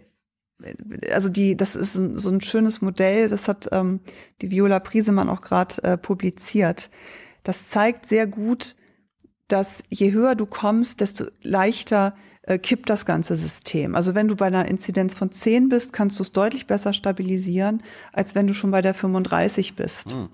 Und du hast, wenn du bei der 10 bist und vielleicht einen Fehler hast, dass du, dass du irgendeinen Bereich geöffnet hast, wo gerade viele Infektionen stattfinden, dann kannst du, hast du noch eine, du hast einen Puffer zu, zu der Situation, wo du es nicht mehr kontrollieren kannst und kannst nochmal angleichen. Wenn du aber schon bei der 35 bist und dann was öffnest, bist du ganz schnell wieder in dem Bereich, wo es umkippt und wo du nicht mehr Herr der Lage bist. Das ist wie wenn du, und es ist ja auch, das ist ja auch wirklich ein, ein Zustand, wenn du die 35er Inzidenz hast, bedeutet das echt viel Arbeit für die Gesundheitsämter. Und die müssen das eine lange Zeit durchhalten. Den, also den ganzen Winter und auch den ganzen Sommer und noch viel länger, weil die Impfung, das dauert, bis die uns wirklich ähm, Dynamik aus der Pandemie rausnimmt. Und das müssen die aushalten. Und die waren, glaube ich, äh, schon in der ersten Welle ganz schön äh, beansprucht. Es ist wie wenn du auf eine lange Wanderung gehst eine sechsstündige Wanderung in den Bergen. Irgendwann wirst du müde und wenn du zu nah am Abgrund läufst, dann ist ein Schritt, ein Fehltritt einfach keine gute Idee. Wenn du aber ein Sicherheitsstand, Abstand warst, dann kannst du auch einmal hinfallen und bist nicht gleich JWD. Und das, das sagen einem tatsächlich auch wissenschaftliche Daten. Die zeigen, dass das genauso ist. Die sagen, der Sicherheitsabstand, also die Inzidenz von 10 ist ein Bereich, da können wir es, da können wir auch mal hinfallen ohne gleich abzustürzen. Und die 3550 ist das nicht. Was du mir erzählst, erzählst du ja auch zum Beispiel der Kanzlerin. Du gehörst ja zu den äh, beratenden WissenschaftlerInnen. Äh, versteht die das nicht? Doch, die versteht das. Vielleicht äh, vermittelt sie es dann weiter falsch? Oder es, wenn sie es versteht, dann müssen die anderen es auch verstehen. Oder woran liegt das denn? Ich glaube. Oder wollen die das denn nicht verstehen? Oder wollen die das nicht akzeptieren? Also ich bin ja jetzt die Virologin ja. und die sieht das aus der, aus, aus dieser Seite, mhm. von der Seite. Und ich habe natürlich jetzt nicht äh, das Telefon heiß klingeln von Restaurantbesitzern, Kinobesitzern, die, äh, die ja gerade in finanziellen Nöten stecken. Und diesen Druck kriegen aber die Politiker schon. Also die kriegen das ja irgendwie von allen Seiten. Mhm. Und ich glaube, wenn sie dann noch unterschiedliche Auskünfte aus der Wissenschaft bekommen, dann denken sie sich auch, ja, was ist denn jetzt, was ist denn jetzt richtig? Und ich glaube, dass da haben wir schon ganz schön viel, ähm, die haben da schon ganz schön viel zu kämpfen. Und ich glaube, dass die Fall, es gibt eine falsche Annahme. Und die Annahme ist, dass, dass der Lockdown gerade Existenzen ruiniert. Aber es ist das Virus, was die Existenzen ruiniert. Denn das Virus nimmt, nimmt so überhand, dass du dann immer nur noch reagieren kannst, um eben die Gesundheitssysteme nicht komplett ähm, volllaufen zu lassen. Und dann musst du mit so einem flächendeckenden Lockdown reagieren. Und das hat sich ja wirklich über ganz Deutschland ausgebreitet in, in der Herbst, also im Sommer, Herbst. Also das Virus zwingt uns immer wieder in die Knie. Und das ist, und ich glaube, der, der Trugschluss ist, dass, dass, ähm, dass diese Maßnahmen jetzt, also ich glaube, dass das große Problem ist doch, dass man nicht konsequent und sofort und früh handelt. Das ist wie bei der Krebstherapie. Wenn du den, den Krebs frühzeitig findest, dann hast du echt noch gute Chancen, mhm. den zu therapieren. Und in dem Fall hat man einfach zugeguckt, weil man irgendwie dachte, na ja, vielleicht ist es ja gar nicht so schlimm, vielleicht kriegen wir es noch in den Griff. Und so ein bisschen scheibchenweise gehandelt und es hat nicht gereicht, also machen wir noch ein bisschen mehr. Und das Ganze dauert ewig. Das ist so, als wenn du lange nicht zum Zahnarzt gehst mit Wahnsinns Zahnschmerzen. Es wäre besser, den Zahn gleich zu ziehen. Also gleich zu sagen, okay, wir brauchen jetzt strengere Maßnahmen in allen Bereichen und nicht nur im, im Restaurantbereich. Ja, aber der Politiker könnte ja auch dem Restaurantbesitzer sagen, ja, du, I feel you, aber du willst doch, was wollen wir machen? Willst du noch acht Wochen zu haben oder willst du 18 Wochen oder 28 ja. Wochen zu haben? Ja. Ne, also die, ja. je kürzer, das ist ja deine Variante. Genau, also je kürzer und desto je konsequenter, mhm. desto ähm, schneller sind wir aus dem Quatsch wieder raus. Aber natürlich musst du trotzdem dann diesen Zustand auch halten. Und das ist schon auch eine Kraftanstrengung. Das ist ja, ist ja nicht, kannst nicht wieder alles komplett aufmachen. Du musst auch dann hinterher sein, dass du die Kontrolle behältst. Ja, wir können gleich nochmal drüber reden, was alles überhaupt noch gar nicht geschlossen wurde. Also wo es ja, ja gar nicht um irgendwelche Lockerungen geht, sondern vielleicht sollten die irgendwann auch mal anfangen, solidarisch quasi sich einzuschränken. Aber ganz kurz nochmal hier zu den PolitikerInnen. Ist dein Respekt vor den Entscheidern in den letzten Monaten eher gewachsen oder ist er geschwunden?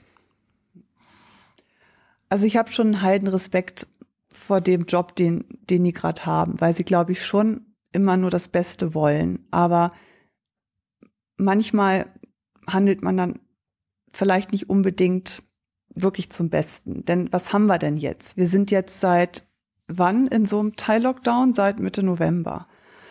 Und es wird eigentlich immer nur schlimmer. Und du hörst jedes Mal nur alle zwei Wochen, jetzt müssen wir das nochmal anziehen und dies. Und es ist echt zermürbend. Und Termine. Ich merke mir immer dann nur noch Termine. Ja, genau. Du kriegst ein Datum und das ist, ähm, es sind dann, und du hast Hoffnung, bei dem Datum ändert sich jetzt was. Mhm. Und es ändert sich wieder nichts. Und es ist immer wieder so, oh Mann, wieder nicht und Enttäuschung. Anstatt mal auch mal klar ein Ziel, ein Ziel ist ja viel besser, also das Datum ist ein schlechtes Ziel, weil ich nicht weiß, ob ich es bis dahin erreiche. Wenn du aber sagst, unser Ziel ist jetzt von mir aus die Null, mhm. dann ist klar, okay, wir öffnen erst, wenn das Ziel erreicht ist.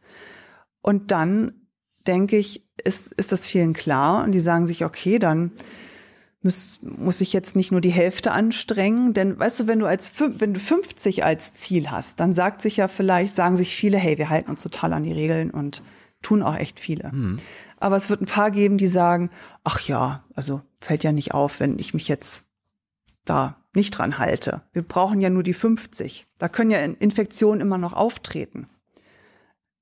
Wenn du aber sagst, nee, das Ziel ist null, dann kann sich da auch keiner mehr so richtig raus winden, dann ist klar, keine Infektion mehr.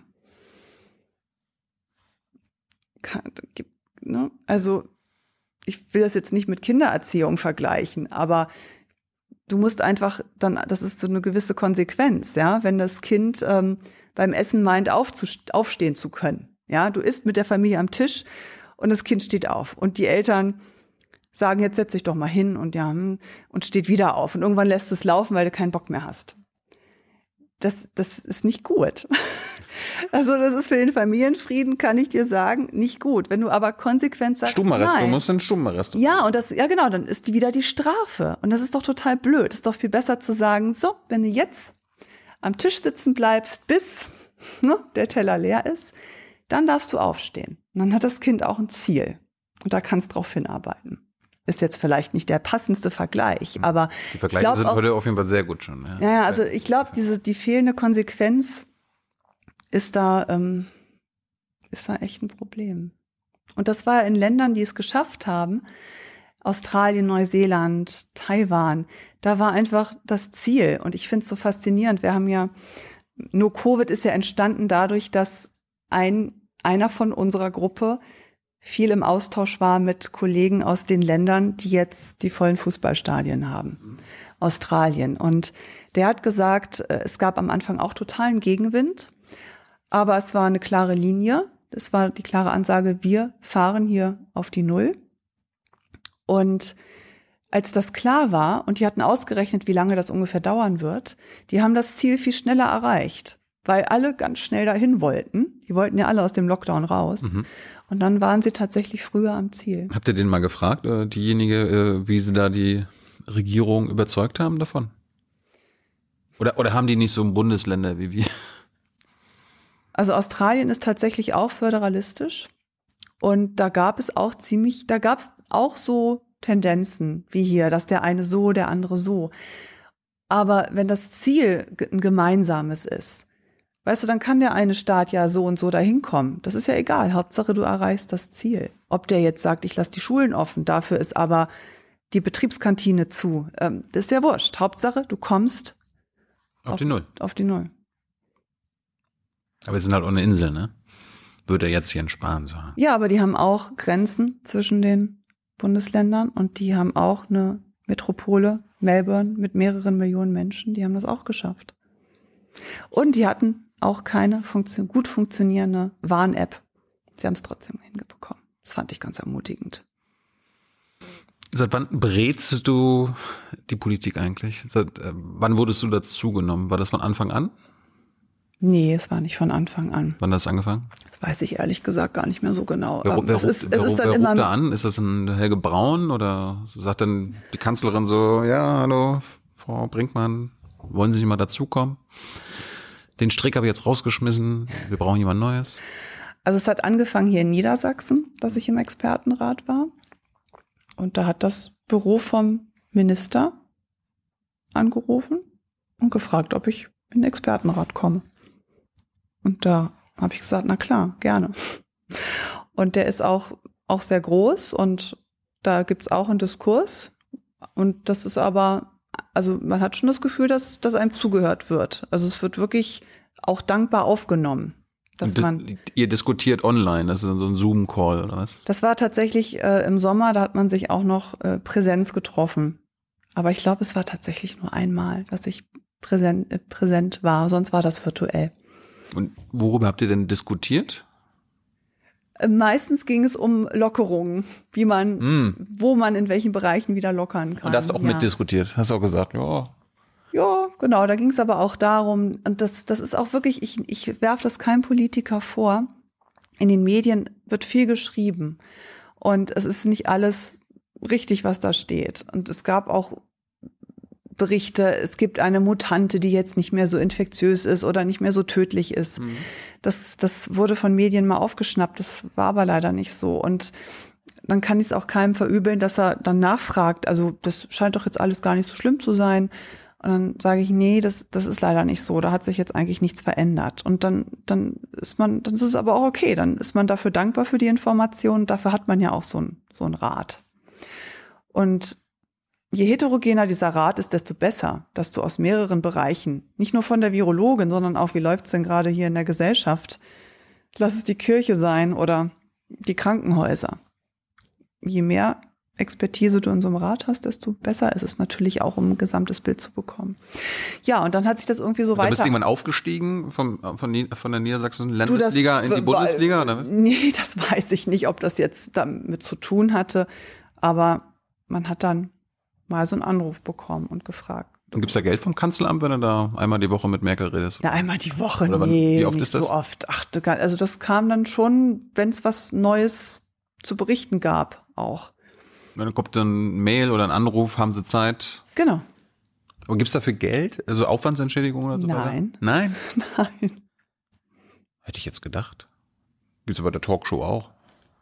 Nicht bei allen. Stimmt. das ist auch noch. Also, ich krieg hier auch gerade nix, oder? Ha- Habe ich was verpasst? Nein, das war das, bei uns ist es grundsätzlich nicht so. Ja, ja. Aber wir finden ja deine Arbeit spannend, darum haben wir uns gedacht, das sollte man mal hier Mhm. ausbreiten. Hey Leute, hier ist Thilo von Jung und Naiv. Kurzer Hinweis von meiner Seite. Jung und Naiv gibt es nur durch eure Unterstützung und ihr könnt uns per Banküberweisung oder PayPal unterstützen. Danke dafür. Macht es einen Unterschied, wenn du jemanden ähm, berätst, wir müssen jetzt nicht über die Inhalte und so reden, aber wenn du jemanden berätst, die eine Wissenschaftlerin ist oder einen wissenschaftlichen Background hat und einen Politiker, der das nicht hat, Mhm. Ja, das ist ein Unterschied. wie äußert er sich? Naja, du musst, man muss aus seiner eigenen Welt schon mal raustreten und sich sagen, okay, ich erkläre es jetzt einem, der hat davon noch nie was gehört, von einer Mutation. Oder obwohl Mutation tatsächlich schon einige, aber wir haben ja schon viele Fachbegriffe. Die darfst du dann nicht mehr verwenden. Das ist schon so. Und das habe ich gelernt. Das, das wusste ich aber vorher tatsächlich auch, aber ich habe selber gemerkt bei Gesprächen, dass manche Kollegen, Kolleginnen das die leben noch zu sehr in ihrer Welt und erklären super. Ich verstehe das auch alles, aber ich merke, oha, das ist, das ist zu schwierig. Man muss es in Bilder fassen oder in andere Worte fassen. Das ist auch total anstrengend. Also ich bemühe mich ja jetzt hier auch um Bilder und manchmal fällt mir was ein und manchmal nicht. Aber das ist ganz wichtig, dass man Leute da abholt, wo sie, wo sie sind. Geht mir auch so, wenn ich jetzt mit einem Juristen spreche. Der muss mich auch erstmal abholen. Wenn, wenn jetzt ihr bei Merkel sitzt, äh, sagt sie dann so, okay, streitet euch, diskutiert und ich höre zu oder stellt sie euch konkrete Fragen? Und dann sagt jeder seine Meinung. Wie ist das? Wie kann ich mir so einen Beratungs-Skype-Call vorstellen? Ja, da gibt's also in Kurzform kann man sagen, bitte äußere doch jeder seine Einschätzung zur jetzigen Lage der Pandemie. Mhm. Und dann kann man da reden. So, und dann hat Melanie sich gemeldet, der Christian, der so, die, du, so, so, so. Und danach sagt Angela, die hat mir am besten gefallen. Oder äh, gibt es danach dann so eine Diskussionsrunde oder versucht Genau. man auf einen gemeinsamen Nenner zu kommen? Ja, da wird richtig diskutiert. Wie lange Ja. dauert sowas denn? Ach, so zwei Stunden? Willst du noch laut? Nein. Nein. Alles total. Nee, Wissenschaftler sind eher nicht laut. So Also passiv-aggressiv dann? Oder so? Auch nicht wirklich. Nein. Sondern? Man unterhält sich einfach sachlich. Also ich habe da jetzt hatte da jetzt noch keine emotionalen Ausbrüche, die habe ich eher mal in einer Talkshow, aber nee, da geht's ja wirklich um um die Sache, also um um die Fakten. Und da geht's darum, Lösungen zu, vorzustellen oder zu berichten. Wie ist ja, wie ist gerade die Lage? Wie wie viel Varianten haben wir gerade im Haus bereits und da da, da braucht sie Informationen und die bekommt sie dann. Und die hört dann die zwei Stunden einfach nur zu und äh, macht sich dann Notizen oder mhm. gibt es dann auch so, wenn ich, liebe Frau Dr. Brinkmann, wenn ich jetzt das und das empfehlen würde in meiner Ministerpräsidentenrunde, äh, wäre das angemessen oder würde das Sinn machen aus mhm. epidemiologischer Sicht? Oder? Nee, so, so, so, so geht das nicht. dann auch nicht. Nee, ich glaube, also ich glaube, es ist wichtig, man, man hört sich die unterschiedlichen Ratschläge, Expertisen an und dann bildet sich der Politiker darauf basierend schon seine eigene Meinung. Also die Wissenschaft ist ja nicht, kann ja nicht sagen, sie sollten das so und so machen. Ich kann, ich kann die Fakten liefern, die ich habe, die man teilweise auch gar, noch gar nicht hat oder eine Einschätzung, wie es sein könnte. Zum Beispiel die Varianten. Wir haben einfach keine genauen Zahlen, wie viel wir davon haben, aber man kann extrapolieren. Und darauf, darauf basierend werden Entscheidungen getroffen. Da hat, hat der Berater nichts mit zu tun. Aber ist euer No-Covid-Paper nicht quasi äh, ein Ratschlag oder so sollt ihr das machen von euch Wissenschaftler? Da, da ist es das doch. Ja, aber das ist jetzt nicht von, das ist, ist jetzt eine andere Gruppe von Wissenschaftlern. Hm. Aber Teil dieser Gruppe sind ja auch bei Merkel zum Beispiel in dieser Beratungsgruppe. Mhm. Das heißt, sie weiß, ja, okay, ja, ja, ja. Frau. Man doch. diskutiert dann da auch drüber, wie das umsetzbar ist. Ja, ja, da gibt schon, also wirklich auf Augenhöhe finde ich schon ein, ein Gespräch zu. Wann, wann, wann, aber wann bist du da umgeschwenkt? Also wann, wann war, war für dich klar, eigentlich müssten wir hier äh, die No-Covid-Strategie fahren, wie in Australien und so weiter? Ja, das ist tatsächlich noch gar nicht so lange her. Ich habe mir ja mal vorgenommen, Tagebuch zu führen. Ich habe es immer noch nicht geschafft. Also, irgendwann schreibe ich wirklich mal ein Buch über diese Pandemie. Weiß nicht, ob es irgendwen interessieren wird, aber.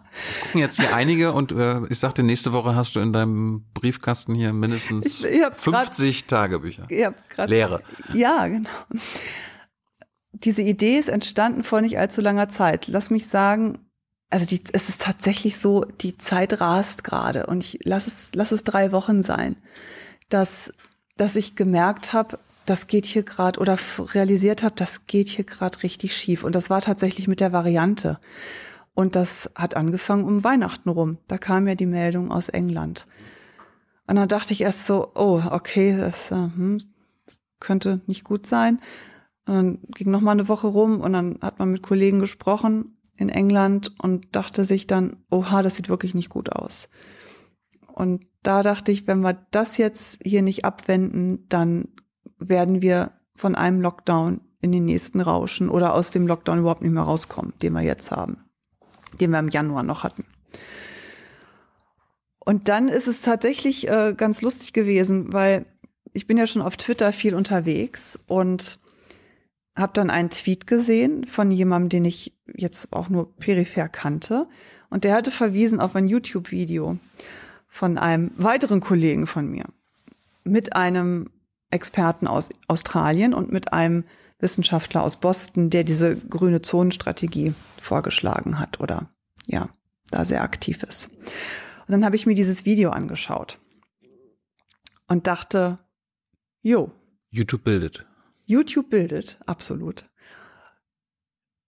Und da dachte, da ging zum ersten Mal so ein Licht in dieser, in diesem, also ich war auch in so einem Negativstrudel, weil ich dachte, oh, wir kriegen es hier nicht hin.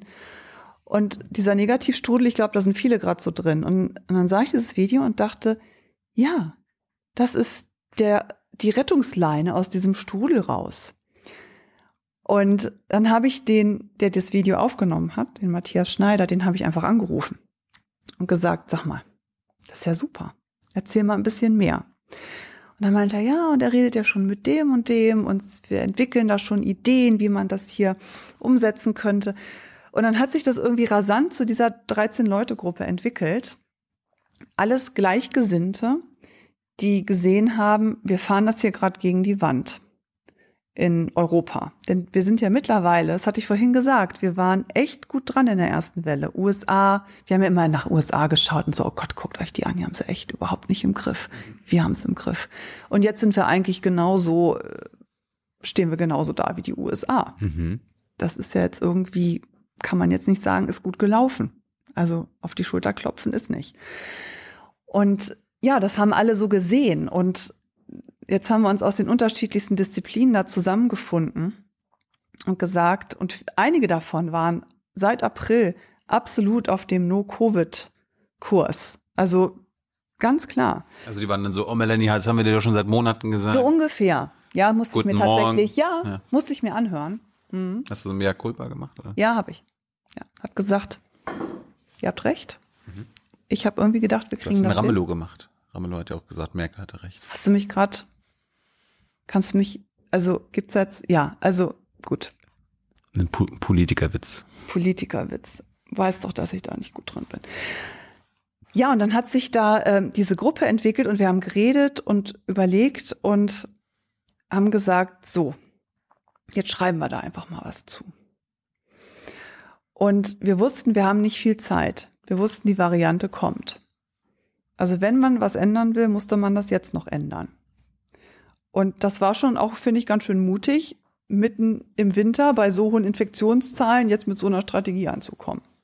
Aber wir haben tatsächlich gesagt, das ist jetzt die Chance, wenn, wenn das jetzt so weitergeht wie jetzt, dann rennen wir eben in die Katastrophe. Und dann kam zufälligerweise auch diese Einladung zur Ministerpräsidentenkonferenz.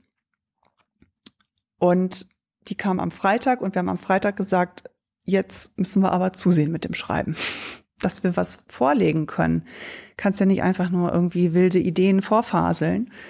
Am besten ist es auf Papier festgehalten. Und dann haben wir übers Wochenende zusammen dieses Ding geschrieben.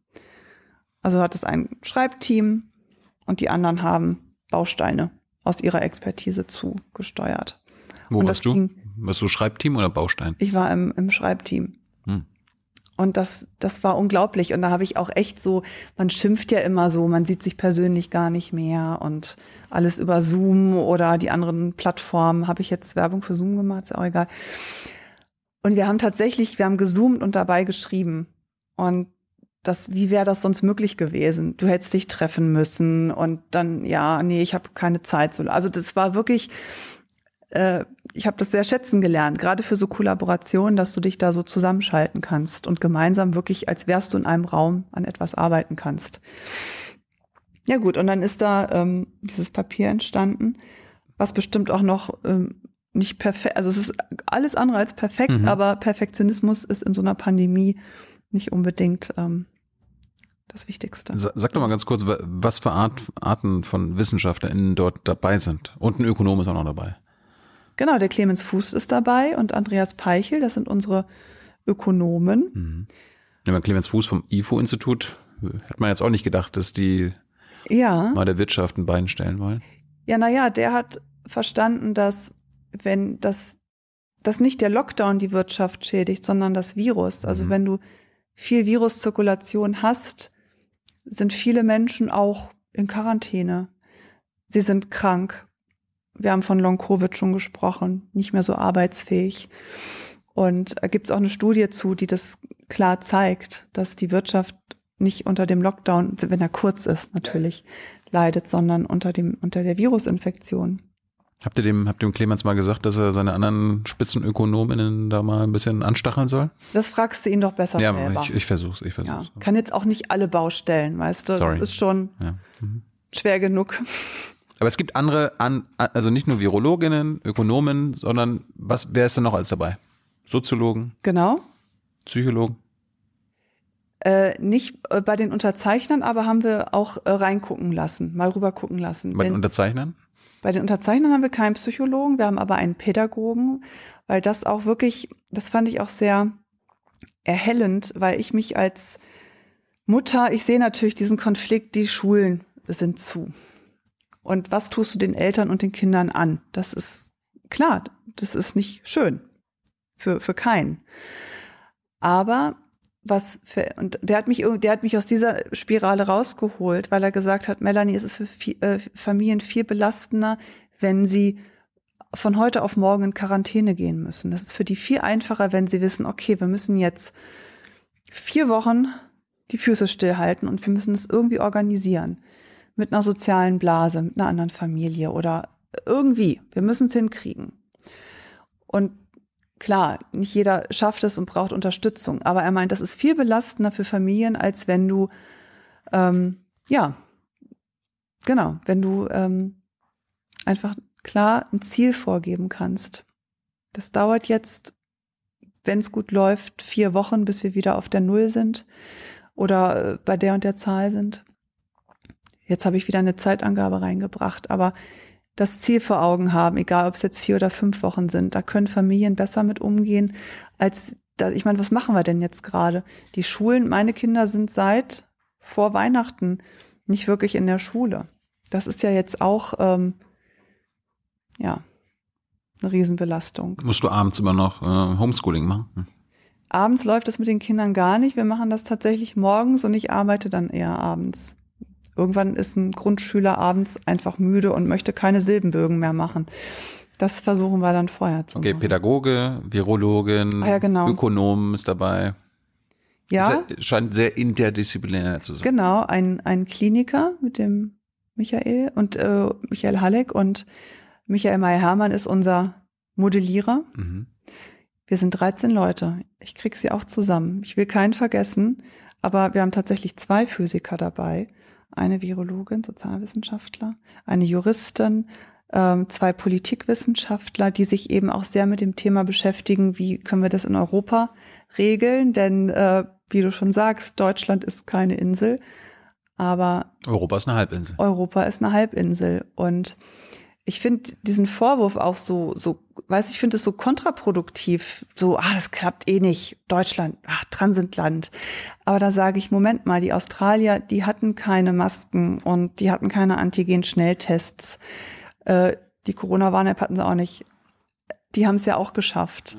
Und ich bin immer eher lösungsorientiert, ja. Und wenn einer sagt, das klappt eh nicht, dann denke ich mir, na warte, ähm, werde ich dir beweisen, das, das kann sehr wohl gehen. Und klar wird das total ein wichtiges Thema sein. Wie kann man die grüne Zone auch grün behalten, wie können, ohne die Grenzen zu schließen? Und wir sagen ja mit unserem Konzept, dass es möglich ist, dass wir die Grenzen nicht schließen Wenn es europäisch wenn es angegangen wird. europäisch ist. Ein Problem, wenn der Nachbar sagt, wir lassen es hier durchrauschen oder die, die Zahlen auf einem sehr hohen Niveau behält, lassen, sagen wir es mal so. Dann wird schwierig. Also wenn der Gradient sehr hoch ist. Aber wenn der wenn es keinen Gradienten gibt, wenn es überall hoch ist oder überall niedrig, brauchst du auch die Grenzen nicht zu schließen. Genau.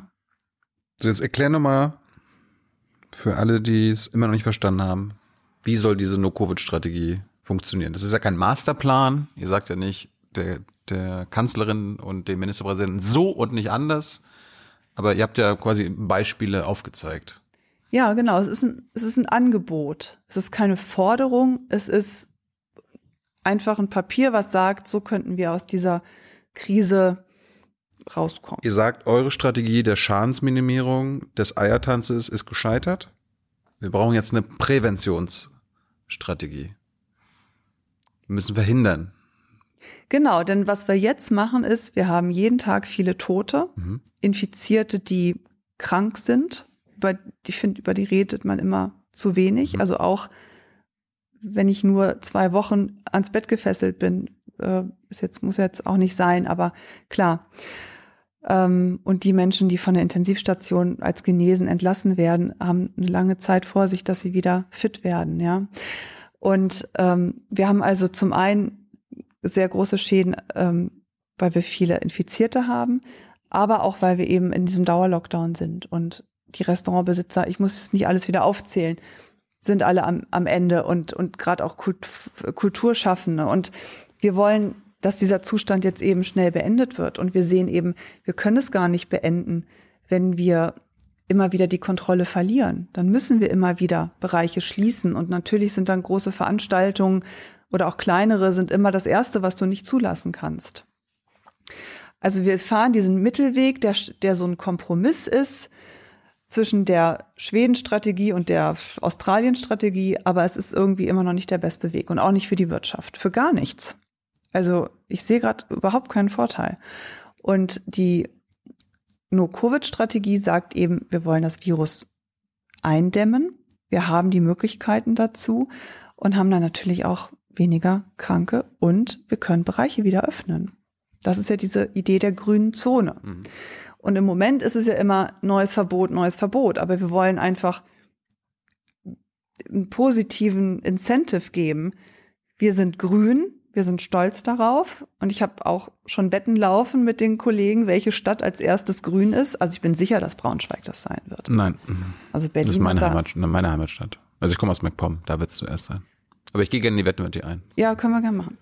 Ja. Doch, doch, wir haben, Malchin ist eine Kleinstadt. Oder Rostock, wir nehmen Rostock. Rostock hat sich letztes Jahr. Ah, Rostock ist ein gutes damals, Beispiel. Ja? Rostock ist ein sehr gutes Beispiel. Hm. Die haben ein echt gutes Pandemie-Management. Und die wären fast schon eine grüne Zone nach unserer Definition. Die lautet, du musst nicht die absolute Zahl Null haben. Das steht in dem Papier zwar so streng drin, aber also das war der australische Weg, das war deren Vorgabe. Du musst in der Lage sein, jede einzelne Infektionskette nachweisen zu können. Sprich, immer die Kontrolle haben.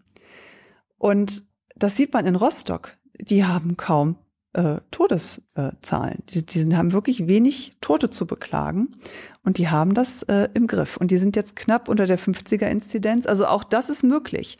Also. Das, das darf jetzt nicht so, ne, also die Null, die erscheint gerade so wie, oh Gott, da kommen wir nie hin. Ne? Also Kleidergröße 44, da komme ich nie auf die 36. Aber ähm, es gibt auch, also das ist, muss das erklärte Ziel sein, so gering und also nah an die Null zu kommen wie möglich und das halten zu können. Und das macht Rostock echt ziemlich gut. Da bin ich ganz begeistert. Aber wie schaffen wir das, dass Rostock ein Beispiel wird für ganz Deutschland, am besten ganz Europa? Also wie, wie müssten wir angenommen jetzt die Ministerpräsidentenkonferenz und Merkel sagen nächste Woche, scheiße, ihr habt recht, mhm. probieren das jetzt. Was wären denn die ersten vier Wochen? Ja, was würde das bedeuten? Ja, ich kann dir das jetzt alles noch nicht so genau darlegen. Das wird gerade alles erarbeitet. Würden, würden die Leute weiterhin mit, mit, mit, mit der Bus und mit Bahn äh, voll, volles Haus zur Arbeit fahren können? Würden die Büros weiter offen sein? Äh, Homepflicht nur so ein bisschen, äh, die Fabriken ja, offen bleiben? Ja, also mit dieser No-Covid-Strategie ähm, sagen wir schon, dass Betriebe offen bleiben können, wenn es in den Betrieben nicht zu Infektionen kommt. Also wenn der Betrieb. Ja, und da, da sagt dann die Wirtschaft, gibt ja hier so den Hüter, der sitzt ja. im Talkshow und sagt, ja, das wurde ja noch nie nachgewiesen. Also, äh, dass ja, nee, es da zu Infektionen kommt. Da sind wir wieder, ach so, nee, aber da, das, da brauchst du dann natürlich ein klares System, hm. äh, worauf du dich dann auch verlassen können musst, dass das ähm, ordentlich gemeldet wird. Da ist dann aber die Eigenverantwortung, die regionale Eigenverantwortung gefragt. Du willst als Landkreis auf Null kommen. Auf Null. Wenn jetzt aber ein Betrieb sagt, pff, interessiert mich doch nicht. Ähm, Vertraut uns mal, wir machen das schon, ihr braucht uns nicht kontrollieren. Na, du siehst es dann ja. Hm.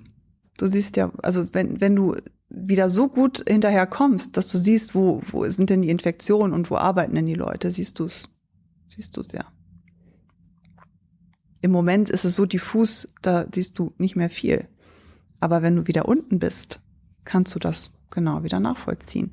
Und ich finde, es gibt auch echt, also manche Betriebe haben, haben echt gute Konzepte und halten ihren Betrieb auch nachweislich sauber, aber da ist natürlich auch eine Kontrollinstanz dabei, die genau guckt, wie zum Beispiel beim, bei den Schlachthöfen äh, oder Schlachtbetrieben, die, ähm, die haben da ganz schöne Auflagen bekommen. Und die testen ihre Mitarbeiter regelmäßig und geben das auch ans Gesundheitsamt weiter, die Informationen. Und da wenn, ist. Wenn es positive Sachen Wenn es positive Sachen gibt. Und die haben das ziemlich gut im Griff. Also die haben auch erst gestöhnt. Oha, und das alles aufbauen und hm, aber kostet, jetzt sind sie Geld. froh. Ja. Es kostet Geld, ja, aber was kostet es, wenn du den Betrieb schließen musst, weil es zu Ausbrüchen kommt? Was sagst du zu unserer naiven Teststrategie bei uns im Büro? Wir machen immer Tests, sobald irgendein Fremder äh, zu Gast ist, ähm, Interview kommt oder irgendjemand ja, kommt. Ich super. Damit wir sicher sind, dass wir nicht äh, an genau. infiziert sind und gleichzeitig den Gast nicht anstecken können. Ja, es ist die Eigenverantwortung. Und das ist ja auch gerade der Vorteil, dass wir diese Tests jetzt haben. Äh, denk mal zurück, als wir die noch gar nicht ja gut, hatten. in Berlin sind wir natürlich in einer luxuriösen Situation. Da kannst du in jeder Ecke mittlerweile dich testen lassen. In MacPom Ja, nicht. deshalb macht es auch sehr viel Sinn, diese Tests tatsächlich äh, für den Hausgebrauch zuzulassen. Das wäre schon auch eine wichtige Komponente, dass jeder Weißt du, wenn du aufwachst morgens und denkst so, oh, ich habe Kopfschmerzen oder hm, irgendwie Gliederschmerzen, dass du nicht irgendwie dann sagst, ach, geht schon wieder vorbei, dass du dich einfach sofort testen kannst, dass diese Hemmschwelle hm. geringer wird, dass du nicht so, oh, jetzt muss ich zum Hausarzt und das, das ist schon auch eine wichtige, ähm, ein wichtiges Tool, dass das und auch tatsächlich, du gibst den Menschen wieder etwas an die Hand, dass sie selber was machen können. Ja. Ich glaube, viele haben im Moment das Gefühl, sie können irgendwie gar nicht mehr machen, als sie schon machen. Ja, das stelle mir auch so gut vor, irgendwie, wenn man sich so als Landkreis dann so als Team sieht und dann wir sind hier, wir wollen erstmal grün schaffen, haben wir grün geschaffen, dann wollen wir aber auch alle zusammen, dass es so bleibt. Also bei mir hat das diesen Effekt. Es fängt ja bei uns in der Gruppe schon an, dass wir sagen, ey, nee, wir werden zuerst grün. Das, das ist eine ganz interessante Dynamik. Aber wie? Und es ist eine positive Dynamik. Ne? Es ist ein, hey, und aber ich frage mich nur, wie, wie das denn zwischen den Kreisen sein soll. Oder bei uns in Berlin mit den Bezirken. Keine Ahnung, wenn ich in Mitte lebe und äh, noch ein roter Bezirk bin und ich so Hand zum Kaffee ja. kommen will, weil er, er einer meiner wenigen sozialen Kontakte ist und er in der Grünzone ist, muss ich dann da an der das ist Grenze eine, es muss klare, so? es muss klare Regeln geben. Die grüne Zone muss beschützt werden. Ja, aber dann kriegen wir wieder 20.000 Regeln, weil 20.000 Landkreise ihr eigenes Ding machen. Ja, es muss schon alles äh, einheitlich sein diesmal. Das würde sehr zum Erfolg beitragen. Ja, aber wir haben doch jetzt schon Probleme mit 16 Bundesländern und ihre Ministerpräsidentinnen. Ja, aber jedes Bund. Dann sollen die Land, äh, Landräte ja. das machen?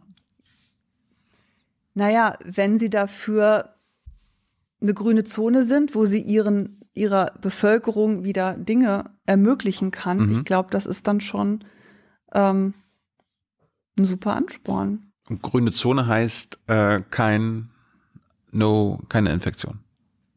Die Zahl ist bei null. Ja, die, das ist, das sollte das erklärte Ziel sein, aber wir sagen, du musst es komplett nachvollziehen können. Du musst, wenn, du musst genau wissen, der Thilo hat sich jetzt hier bei der Melanie angesteckt. Mhm.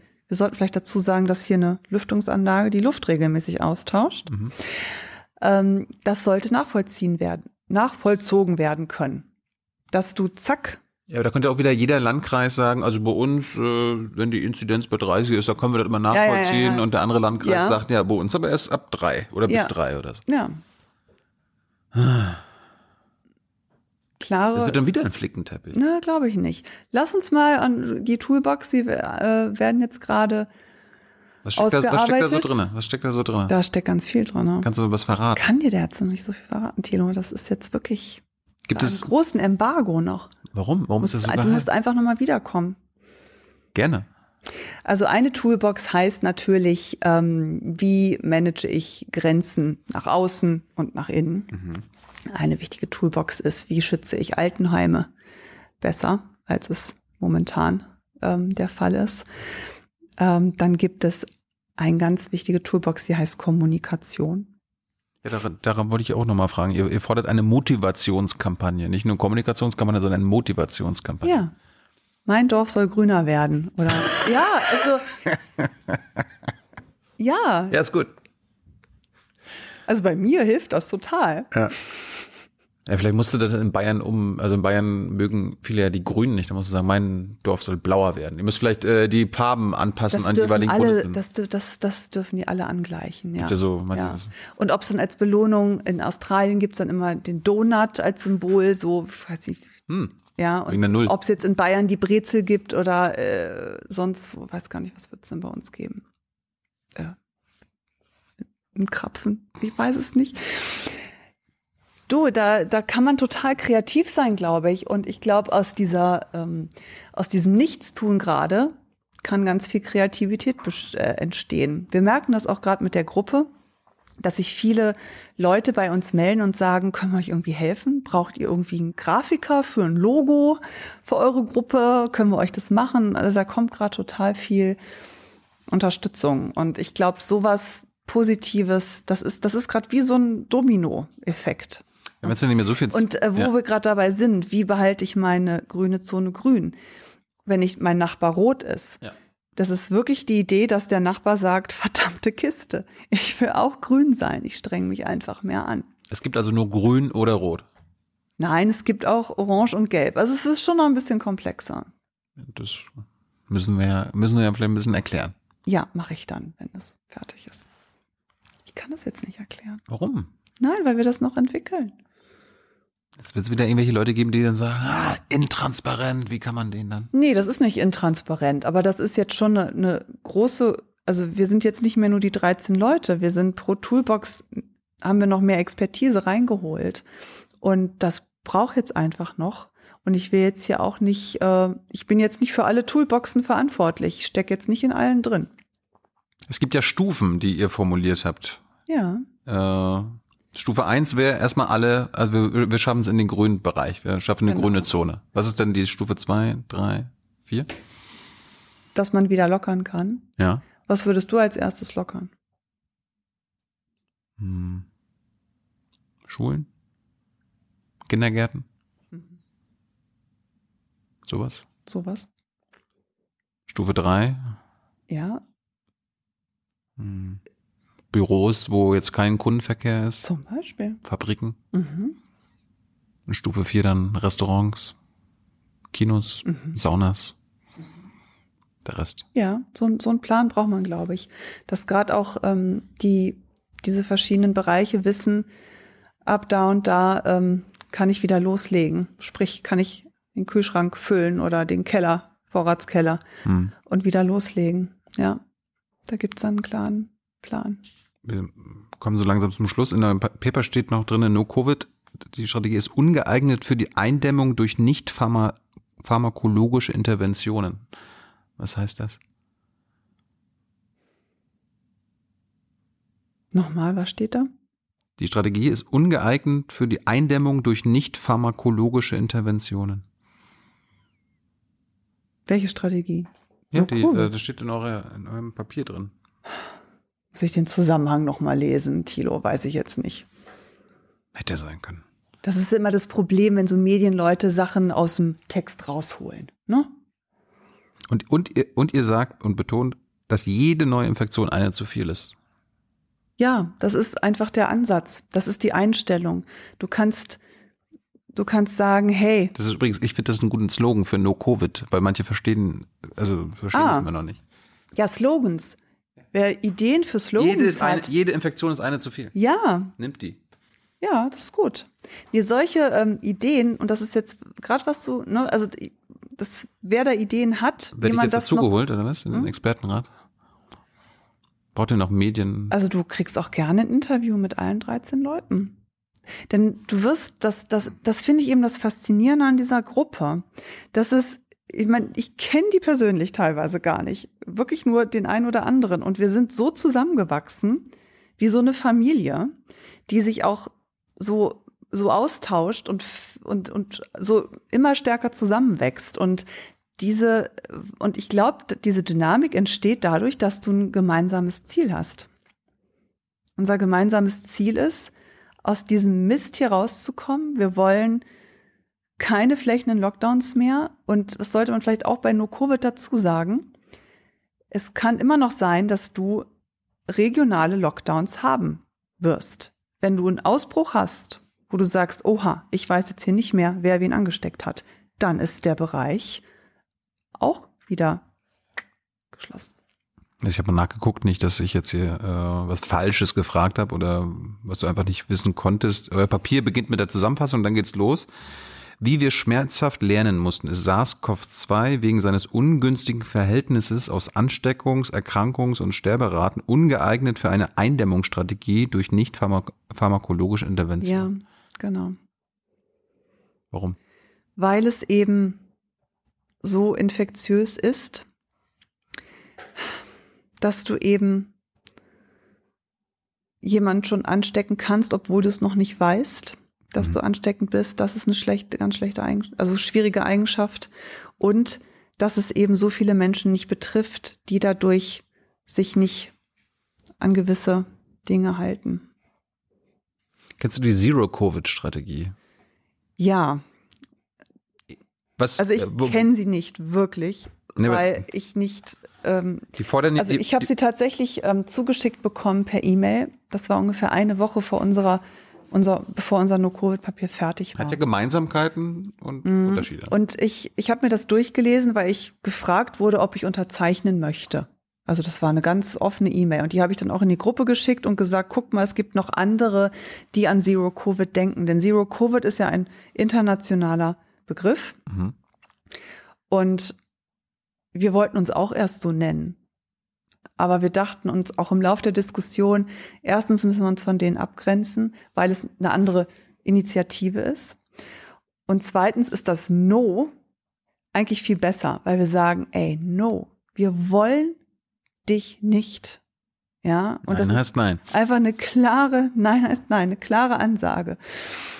Und ähm, die Zero-Covid-Gruppe ist ist nicht jetzt äh, spezifisch aus Wissenschaftlern zusammengesetzt, sondern da sind viele Unterzeichner bei aus den unterschiedlichsten Bereichen und die fordern zum Beispiel, dass man, also die, die haben das gleiche Ziel, sie wollen das Virus runterfahren in der Gesellschaft, soweit es geht. Das Ziel ist das gleiche, aber der Weg dahin ist anders, weil sie sagen, wir wollen die Wirtschaft komplett dicht machen. EU-weit, EU-weit. Sie wollen aber auch solidarische genau. Maßnahmen. Sie und wollen, dass die Büros, die Baustellen, die Fabriken alle zugemacht werden. Sie ja, und, und wir sagen, das ist nicht nötig. Du musst einfach nur äh, das Verständnis die, die stellen, glaube ich, noch die Systemfrage. Die stellen eine Systemfrage. wollen gleich das System ändern. Genau. Das, das traut ihr euch noch nicht.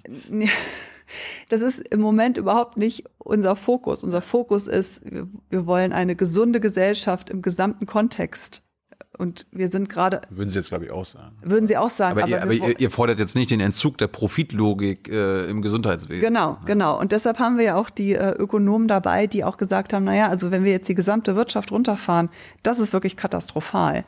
Und das ist ja auch das, was ähm, durch die Grenzschließung passiert ist in der letzten Welle. Das hat ja Auswirkungen, was Lieferketten angeht. Das ist ja dramatisch. Und da dürfen wir nicht nochmal hinkommen.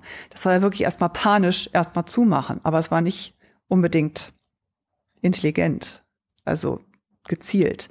Wir wollen einfach effizienter und gezielter werden mit unseren Maßnahmen.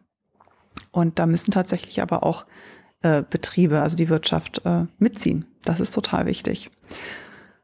Ich, Jeder muss ich werde werd jetzt, äh, bin ich mir sicher, am Ende oder in den Kommentaren Stress bekommen, weil ich nicht über äh, deine Biografie geredet habe. Ich finde, das machen wir, weil du mich ja auch schon jetzt mehrfach, mehrfach gesagt hast, dass wir uns noch öfter treffen und miteinander reden. Machen wir nächstes Wir machen Mal. das aber beim nächsten Mal, wie du hierher gekommen bist. Ob du schon immer zu den Top-Virologinnen in Deutschland zählen wolltest. Ich kann das Wort Top-Virologe ehrlich gesagt nicht mehr hören. Äh, ähm, aber sondern, was, was präferierst du? Bin einfach Super-Virologin?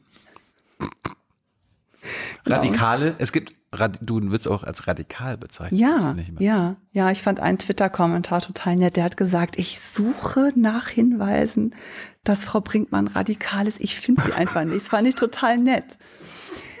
Also ich denke, das kommt daher, weil wir tatsächlich in diese Zero-Covid-Gruppe, dass das vermischt wurde. Wir sind in eine Schublade geraten. Ich meine, die Fridays for Future, die Kids sind ja auch radikal, weil sie keine äh, CO2-Emissionen mehr haben wollen. Und ihr ja. wollt halt keine ja, Neu also es ist schon ein radikaler Strategiewechsel, ja. das schon. Aber ich glaube, wir sind alles andere als ähm, radikal. Wir sind ganz normale Wissenschaftler, die sich Sorgen machen. Bist du eine kritische Wissenschaftlerin? Ein Wissenschaftler ist immer sehr kritisch.